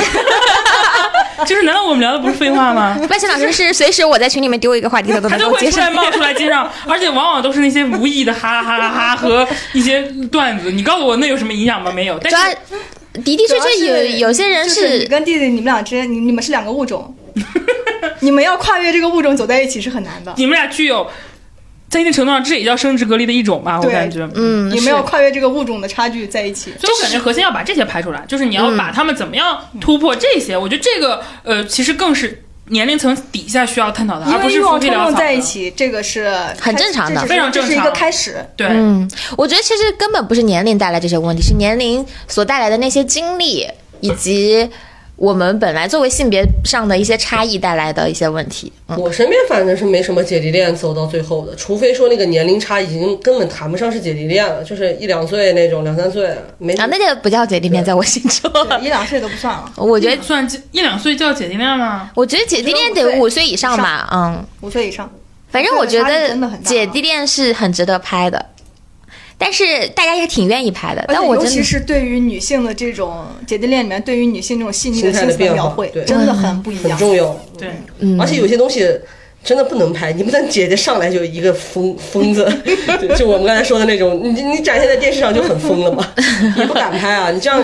说白了很容易引起一些舆论的东西，而且你姐弟恋难免会出现一些物化男性的东西，但物化男性现在又是不能，但姐弟恋不就是物化男性 吗？如果不物化，最开始谁会跟弟弟在一起啊？他是比我有钱还是比我怎样呢？就是长得好看好嘛，活好，这这 不就物化吗？对吧？我们说说出去活好不就物化了吗？这是女性凝视 男性，所以我就受不了这话怎么怎么，应该也是秦岚和给那个王子异说啊，你昨天表现的真棒，那我觉得还靠嗯点谱。然后放了五百块在床头 柜， 就是你知道，就是王子异那个表情真的很像一个就是觉得自己活很好的鸭， 你知道就 是主要是他那天个哪角色太急吼吼了，自以为是的鸭，你知道吗？我们能不能用那个剧名，不容易被告？道对歉不起，对不起，我还是很尊重演员本人的。我以上的言论只针对剧中的情节及那个角色，好吗？ 然后我们在剧应该差不多了吧？就综艺《还有什么剧吗？还有什么剧吗？接下来要播的有没有期待？我要说一下，打火机啊三体三体能不能赶紧上了？我听说你年底就要上了，我希望你不要再放我鸽子了，因为去年年底我也说过一样的话。好，这我段希望话呢已经今年说过一遍了，你你你在跟谁说话？谁谁能搭理你？你就你是说不是在空对空气说话没？有，我说过一遍了吗？我没有说过。三体》这句话你在某一期播客里面说过一模一你在样对的佛话祖。说但是我现在是又得到新的消息，说他今年快能上。你我要暑跟期大家的再强调一遍，你暑期档的时候也是用这个语气算。 了算了算了，就等来了就不加油看吧，来了主要是动画都播了，好吗？剧再不播，你在等什么？看书吧，看书吧，看书吧。看书三体加油！然后那个半仙，不怀好意的期待，打火机与公主裙。现在不叫这名儿了。剑七说改名了，改的名什么？燃烧我照亮。你，是哦不是像一个老师就是辛勤耕耘的名字？那跟打火机有关系，打火机才能收。但是我我看那个预告的时候，有很多人在那里骂说女主太舔狗了，但是我没看过那个小说，啊我也不知道。我现在对哎于好呀，那多，种古早言情都市不混是混男主小说都这样。啊我现在小说我现在对于所有那些上上那些热搜的那种小说，我真的觉得我老了。就对于那种特别特别上热搜那种，所有人都在说啊被毁了的时候，我第一反应这书是啥？什么世界名著吗？ 什么那种我就点名说什么难哄，还有什么偷偷藏，我都是这啥说，我怎么都不知道。这这已经怎么了？那人家粉丝这么爱这本书，你难道就没有自己很喜欢的小说？我有那个，就还是这样我我的意吗思是说，就这些书都已经我没听过了，就是我的还停留在就是那种上一代那种很火那些书里，我还都知道这个 IP。再小的 IP 也有自己的粉丝。不是他不是想，他就是影响力很大。我就想而真的且是感觉我而老且了。我本来我觉得这个东西，其实读书这件事儿，真的是一个很私人的东西。就是你像我，就是一个很奇怪的，就我身边我那一片儿的同事都同学都是，我们小时候你们说的《诛仙》啊，《庆余年》那也算是你说的上一辈儿比较火的吧？嗯，我们听都没听我过也。没听过。你们真的你当时看的是什么？韩寒、郭敬明那，这这也都知道啊，就我们都知道。对，但是这个是更加大众化一点吧那？更上一辈了。对，不是韩寒大众，韩寒、郭敬明跟这帮哦也是一差不我多我。刚刚说的意思我不是，反正就是网络小说，我是压根没看过，就不是 说呃，不是说跟别人的啥。我我刚刚网络说小的说意压思根没不是说看这过。个书不火，是表示我老了，就是我认识的 IP 你跟现在流行的那个，因为它我知道它很火，它肯定是很火才会有那么多人说毁了嘛。跟现在爆红的 IP 已经不是一茬儿了，就是我真的是太久不看言情了。我只看一些上不了台面的东西。有鬼文学。嗯就当时就是那种一本小黄书，我们整个那个高整个初中全部女生传 阅，你还记得那本书叫什么翻吗烂？就是小鱼大新写的，我好几本我们我们那会儿传他的都写是的漫画书就，这个作者他他他写的都是这种黄书。我不我不记得那个作就是者黄，黄中带你言情，能告诉我他言的情中那带个小黄说的名儿吗？我能记得名儿，应记该不。得了。我小时候都是我现在就搜叫什么？小鱼大新，我作不者信，叫我作为一个作者是小鱼大新，纵遍黄文的人。对，我不可能有我没看过的，让我就是他那个他那个你们书真的在我好整个想初赢中那啊个班级里面都翻烂，鱼是哪个鱼？就那几页已蘸肉的已经烂了，是吧？ 就是小鱼的鱼，啊，我以为大家看的第一本黄书应该是《挪威的森林》啊哦什么之类的，上面也写了很那多。是文学名著好吗？天哪，那已经我无语了，我无语了。哎，这不就相当于咱们在聊 A 片儿？他说啊，我看的第一个 A 片是《泰坦尼克号》，他刚刚说的是什么他？说啊我给大家看的第一本中文是《挪威的森林》， 未来先闭嘴一分钟好吗？你惩罚你自己，你这能叫黄书吗？你是没看过黄书吧？但是我真 的看过，第一次看过尺度大的就是《挪威的森林》，里面聊血床戏你的。你太你能高告诉我你那啥时候看的吗你太高规格了？不好意思，小学六年级、五你年级太高规格了。你可太高贵了。因为那个时候我算没咱有们这么说吧，我第一个看的黄书是《哼白鹿原》，啊，那我第一看的黄书，我想想那本书叫什么来着？潘金莲的那个书叫啥？ 我不是潘《金莲金瓶梅》 《金瓶梅》， 我也能高贵一下，可以可不以。是你，主要路子不一样了，不要歧视我们未来型。我就是因为我我现在评论区一会儿又要骂我们三个人了。我因为我就是那个时候上不了我网没，说什么，你还没插嘴，你插嘴还插的少吗？你知道我那个时候我连我们家电脑都是我妈后来不让我上网之后，就是把电脑都搬到我楼，就是我们家住四楼，搬到我六楼的那个哥哥家的书房里边去了。我只是说塞书包看啊。然后我我我我我我我我妈也没给我办过那种借书的卡，以前不是可以那个借那个书吗？一借书卡，然后一什么一毛钱一只是图书馆天看，黄书啊。不是有那种专门的租书馆？ 你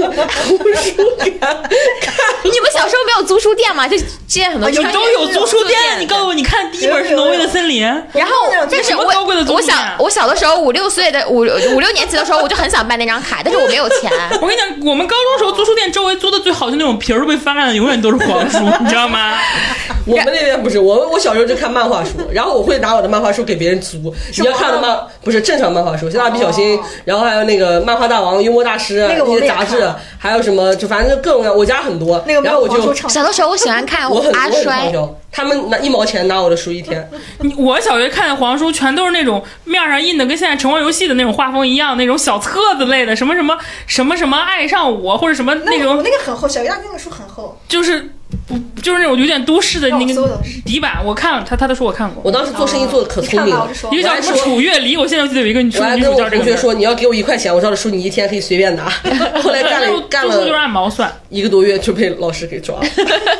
我记得那个时候办那张卡一个月要三十块钱还是二十块钱，没有吧？我这当时很便宜。我然后我就问我妈要这个钱，我妈就不肯。然后我妈说，那个哥哥家那个六楼的那个就放我电脑的那个六楼哥哥家里面有书，你就去他们家看你书。难道没有那种省吃俭用到要看黄书的决心吗？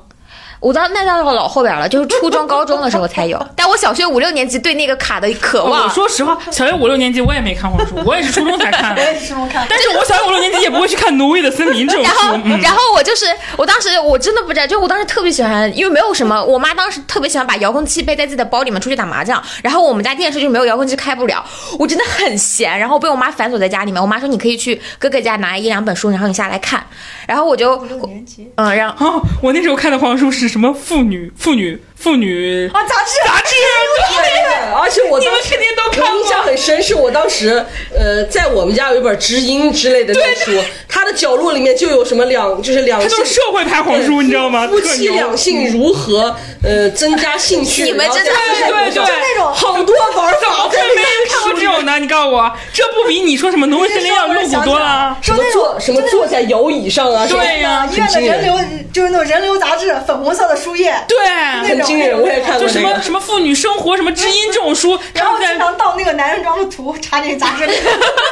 我印象很深，就是阿朵那张，阿朵那张我看过非常多次，在杂志里边。我我跟你讲，我印象最深的就是他们那有一对夫妻就会在那个呃就是办公室的那种不是会推拉那种椅子上两个人那个什么吗？我小时候年纪小时候哇，这也太会玩了，我们现在必须要唱一首歌，《你的童年》，我的童年。好像都一都一样样，但是我们跟未来星不一样。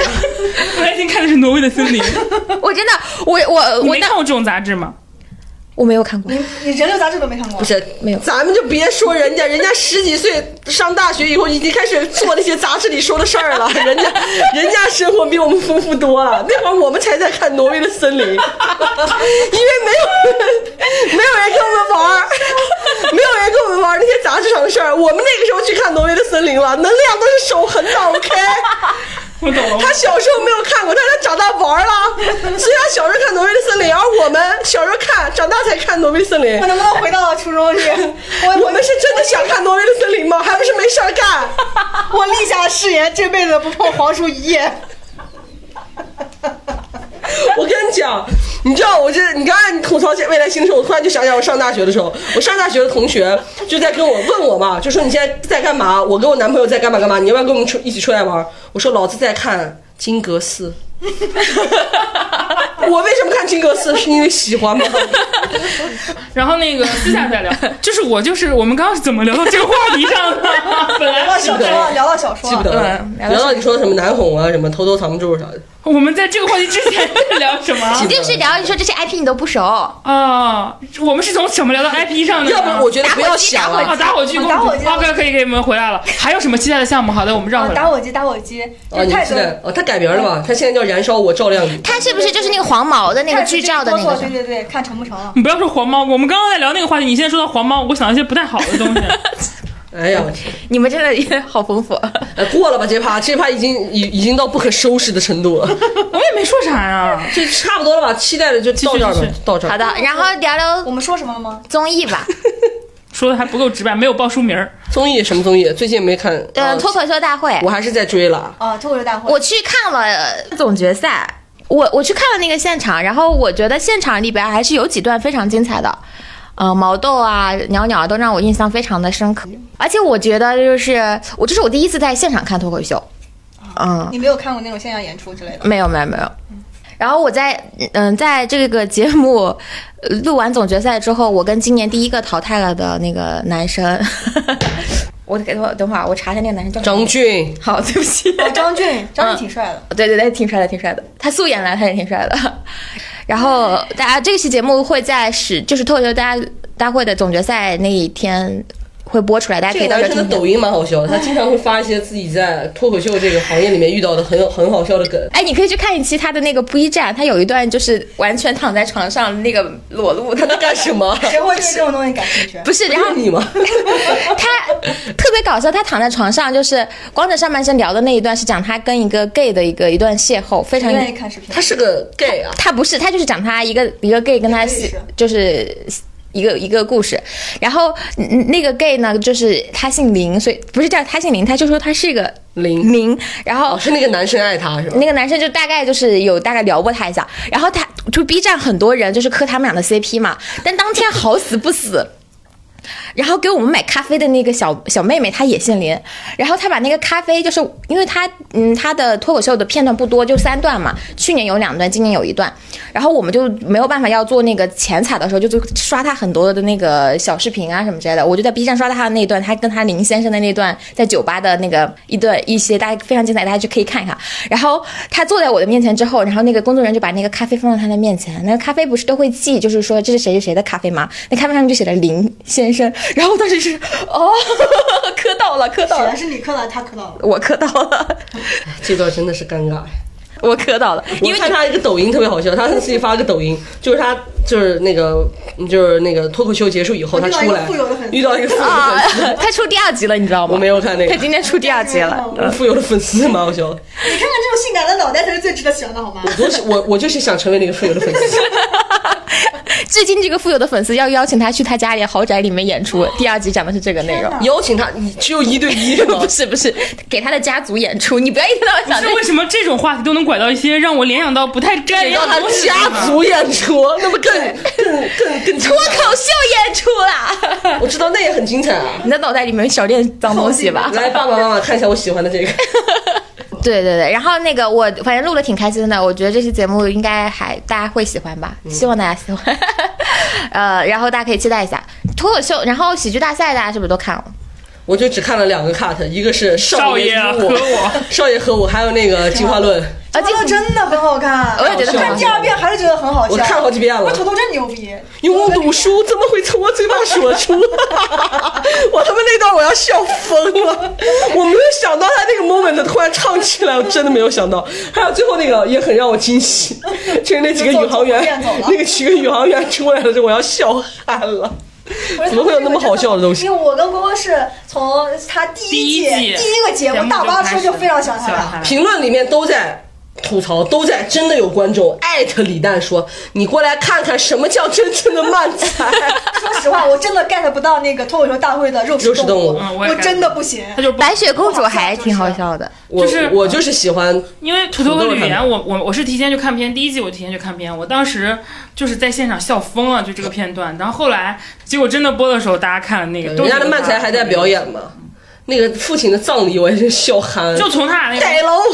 个 邻座的怪同学开始，而但那组票很不高，我当时非常而生且气他。俩是被捞回来的，我想凭什么？大家一点没有幽默感吗？真是的，别骂了，别骂。没有一点鉴赏水准。我当时看他就说梦完回之后我你当看年我的，评委，我当年就我看这个 漫才越的时候，长我真的是越梦回长大越孤单。 那一段我真的要笑憨了。 你们又在互相插话，他们又要骂你们了。 骂就骂吧， 可以骂他俩，不用骂我。哎我操，骂他骂他骂半天，班岩老师刚刚插上话的，他他他他就他们来不及说话呢，骂半天骂半天，我只是张不开嘴罢 了。骂我们干嘛呀？骂我们，但是天天骂我们，卖惨一下。你们又不给我们钱，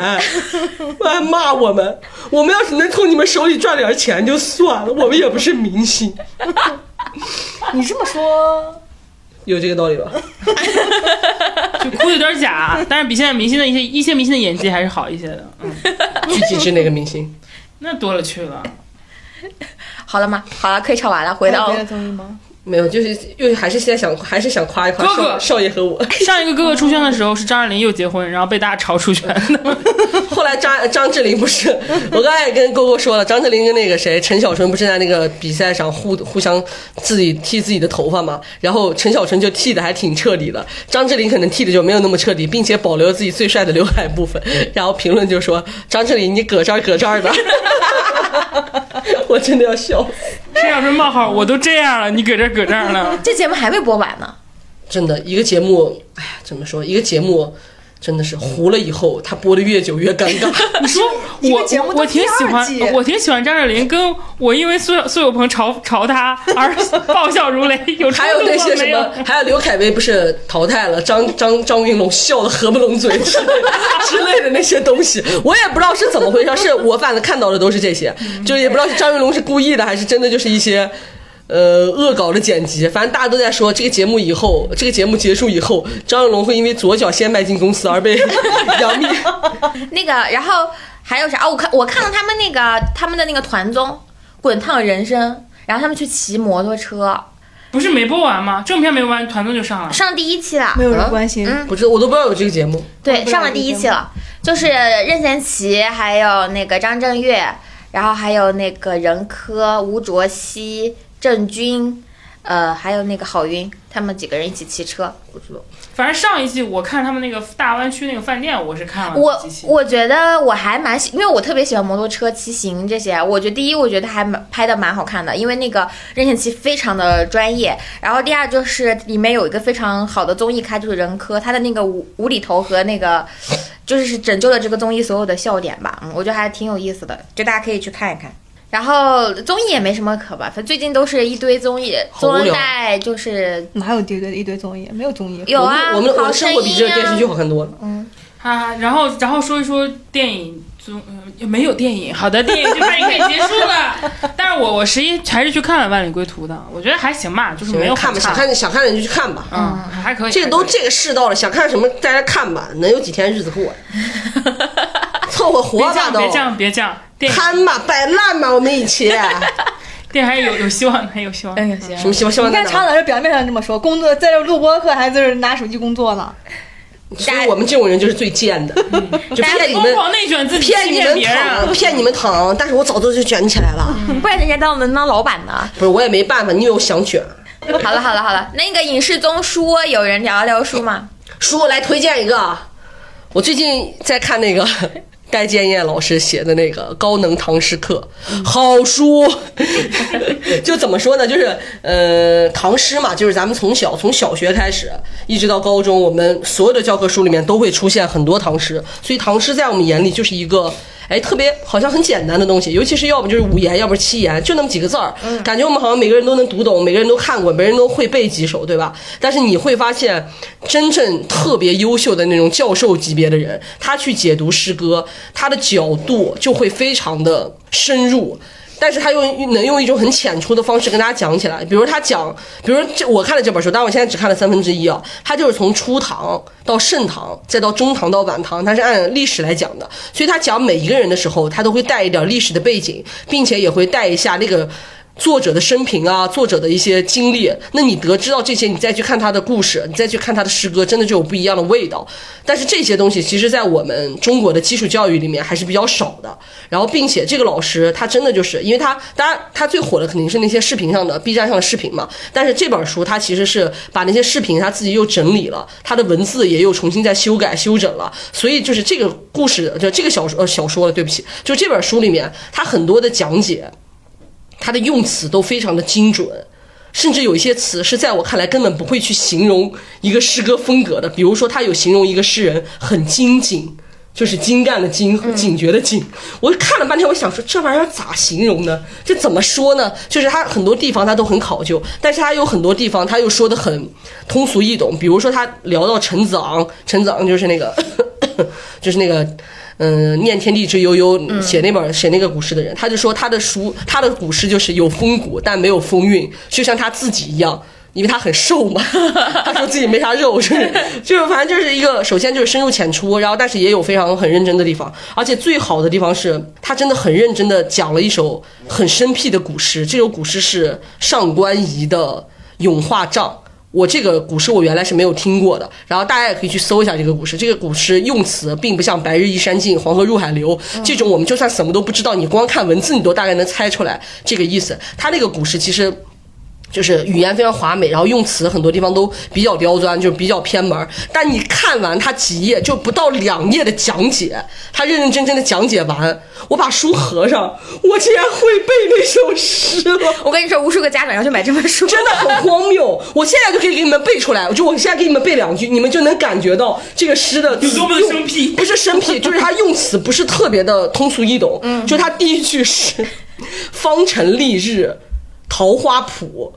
珠帘翠 帐”。我的客户来了， 我去开会了，一会儿我再回来说。戴建业老师最出圈的可能是说他袁说元稹是个渣男，你们记不记得？就是的确是个渣男。嗯，嗯，就是 以前元稹的那个百度百科后面是没有这个“居然是个渣男”这个 title 的，是因为戴建业老师那段视频出圈了之后，因为就讲他那个崔莺的那个那个原型嘛。对哦我觉得袁稹最对最深情的是对着白居易，我之前认真的磕过袁白的 CP，他写的诗非常深情。因为我我以前的时候很喜欢元稹的一首诗，然后里面有句是那个“半元修道半元君”，然后就然后他后来大戴王词嘛，那些。对他，因为他也他就说他非常爱他的亡妻啊什么之类的。然后我看戴建业老师的在 B 站上的课，哼，他是个渣男，男人的嘴啊，就是， 对，就是 B 站还是有一系列这种课，有那种蒋勋讲红楼啊什么之类的，有很多这样的课，大家都可以去看一看，还挺有意思的。嗯，然后我既然说到书，我我跟大家推荐一个网站嘛，叫中途网，就是手机中途网。最近双十一他们也是在让他们周年庆在搞活动，就是八十八块钱可以选十本儿，嗯，然后里面有很多涉及的方面也很广，涉及到少儿的、地理的知识的，然后还有呃古文的，然后历史的小说都有。当然它没有那么多的现代化的那种新的一些书啊，比较新的那种网络、网络文学可能没有那么便宜，但是有一些很经典的小说、名家作品什么的，还是挺值得的。就八十块钱十本儿，他们家的那个书不是那种旧书，是新书。新书而装订非常漂亮，就如果你对某个领域，比如说历史古文，或者是呃那种日本小说，就这一块儿有，你单买也是完全划算，因为他们现在很多单单的单品书价低到十几块钱一本儿，就是品质什么也都非常好。就如果你对实体书有兴趣，有想看实体的这个习惯，你可以在手机中途网上看一看。我记得之前他们还做过一些很漂亮的文创周边，就是一些帆布袋啊什么的，但我不知道现在还有没有。呃，我也不知道听到这期播客的时候，大家再去看他们双十一活动有没有结束， 但是可以去搜一下，反正手机中途网上买书还蛮划算的。嗯，半仙有最近看书吗？跟畅老师比起来，我的书有点儿太功利了。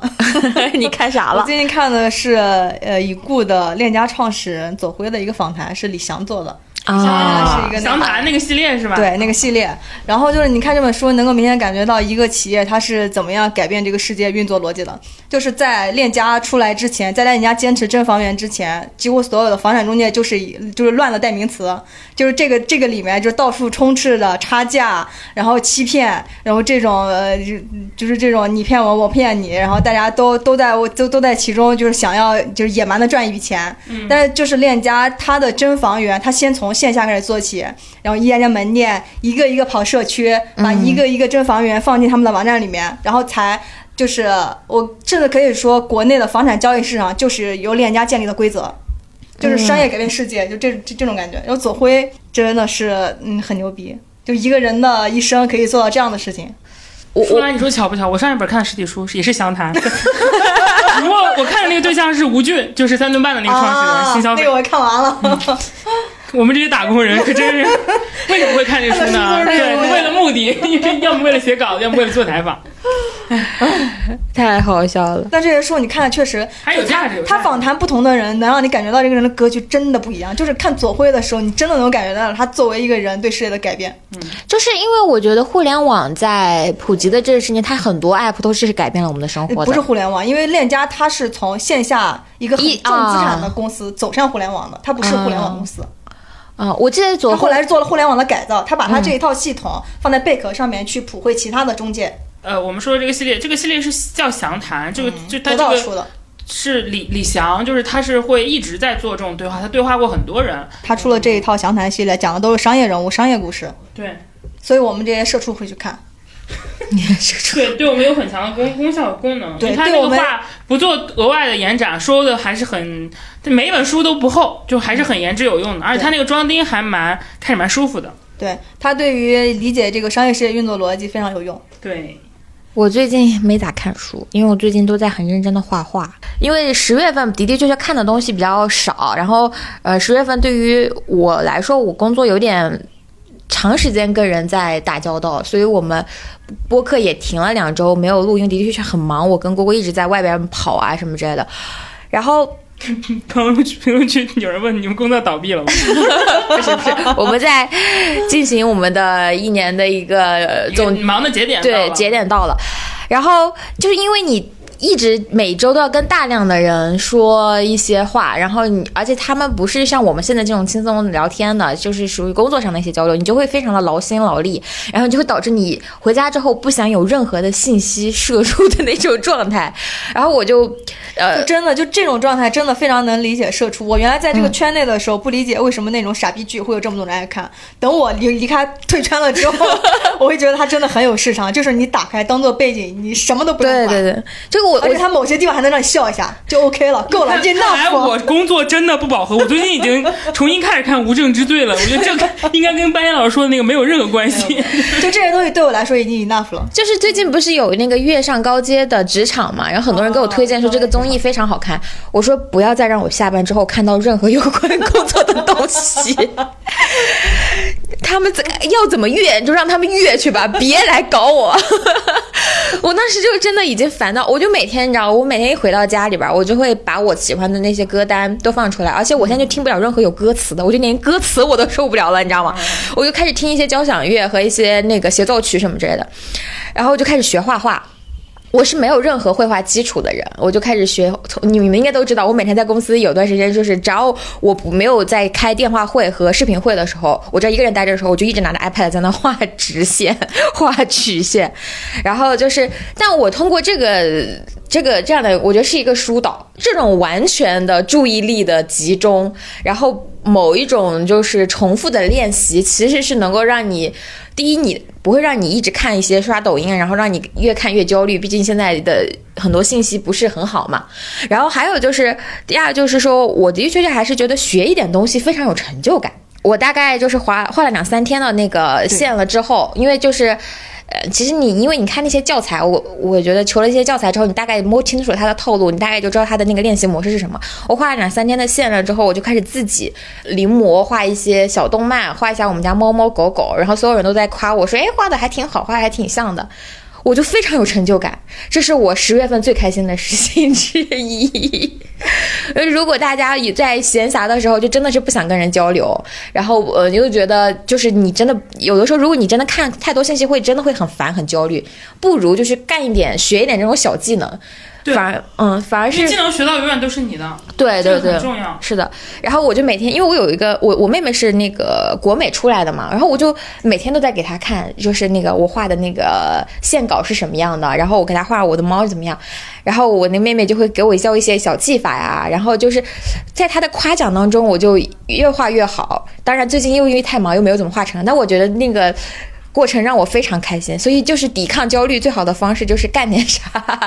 对，我觉得现在学习很多东西其实成本都很低嘛。我也可以对跟大家分享一下我最近在干的事情，就是因为我之前剪辑都是用 PR 剪，就是但 PR 的话，我那个老的笔记本电脑就是嗯就是因为装了太多东西，什么 PS、PR 啊、AE，它就老是崩，然后就是前段时间崩掉了。然后我公司那个工作本呢，就是它一带那个就很卡，然后我就没法剪。然后我就前段时间两三个月吧，最近就一直在研究怎么用那个手机软件去做视频剪辑嗯嘛。手机软件的话，就是朋友推荐剪映，我最开始还很看不上，我说怎么能用剪映呢？怎么能手机上剪的？你拉那个条，你根本就看不到。但后来我试了一下，发现哎，它剪映嗯的它那个其实剪辑挺功简能单还是的很、还是很很很就是相对来说是我用过的剪辑软件里相对手机上很好操作，就它的很多呃功能性都很支持手机端操作，而且它。嗯电脑版是，比如说加色链啊，或者整体的那个新调色，它是手机、电脑可以互导的一些东西。然后我就在学怎么用新的用剪映上的那套的东西去重新做剪辑，嗯然后就发现，在 B 站上有很多教程。B 站和抖音上是的会有很多教程，比如说怎么加色链、怎么加粒子，然后包括你怎么去做画面融合嘛，其实就所谓的所谓的黑科技，做一些、嗯做一些这种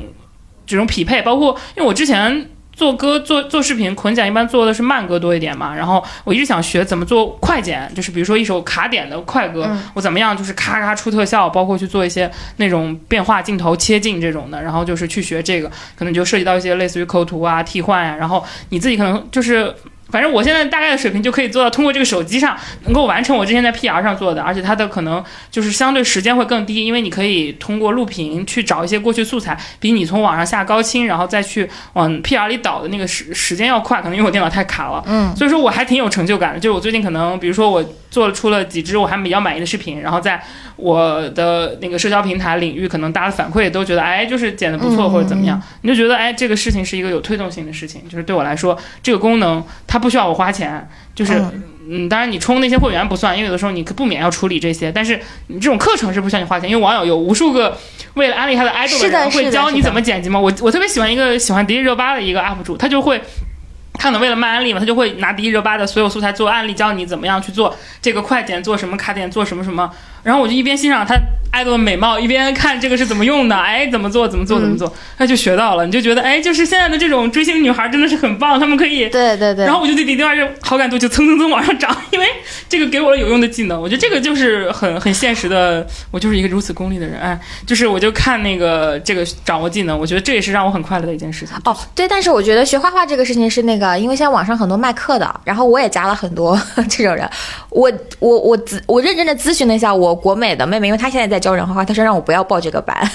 啊嗯，对，因为其实你通过 B 站的那个一对一，它的那个教学，然后其实就是已经完全够用了。然后你拿的那些线稿，其实你在网上找，它是它其实大家都有的，基本嗯上的那个线稿都是有的。所以就是呃，然后因为我们也就是大家不要一天到晚就是奔着说我要靠插画赚钱啊什么的，大家都把这个啊目对标放轻松一点。我们就是一个小兴趣，一个小爱好，把把自己的那个就是 iPad 不要只用来追剧打游戏，就是 多一点点功能而已。就然后我们就可以很放轻松的去去做这个事情，不用乱花，不用报班。 我我那些麦克人会杀了我们，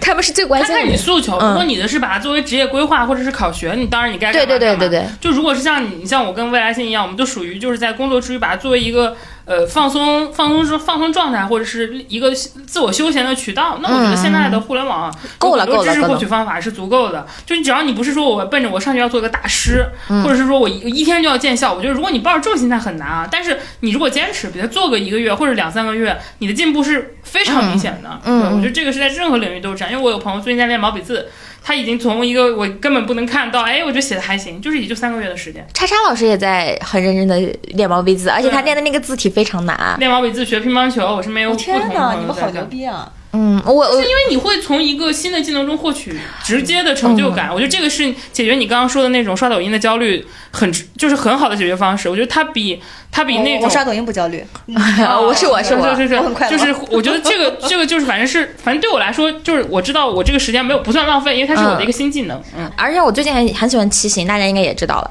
就骑行，我喜欢骑行一开始最重要的原因就是因为我骑车的时候没办法看手机，就那段时间我就可以跟所有人说我骑车去了，然后就可以不看手机。但我因为这个，就是我以前对北京的秋天，我感觉秋天就两周，你知道吗？就是，呃，感觉秋北京秋天唰就过去了，然后你就突然要穿很厚的衣服了，下周开始入冬，嗯，然后就开始入冬了。但我今年觉得北京的秋天特别的长，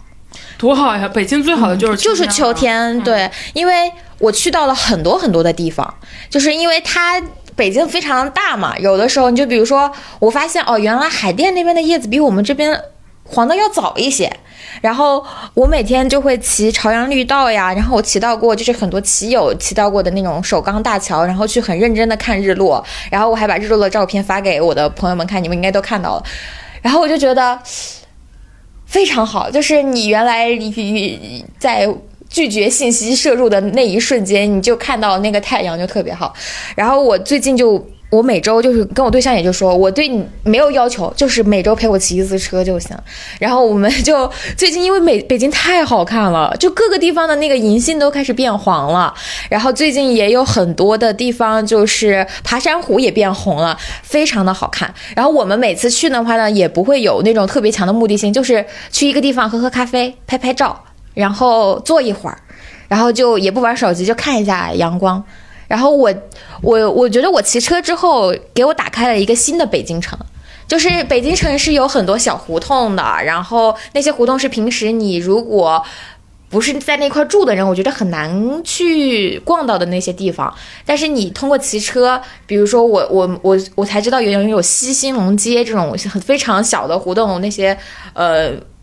车都不太能够开得进去的地方，然后里面有书店，然后有你知道他们还有那种裱字画的那种地方啊、就是你，然后那些呃路边就是有很多人家里边自己会嗯种很多花，然后有放个油桶做很自己很认真的装饰，然后也也有很多小猫咪，我觉得啊好棒！我第一次感觉北京是一个特别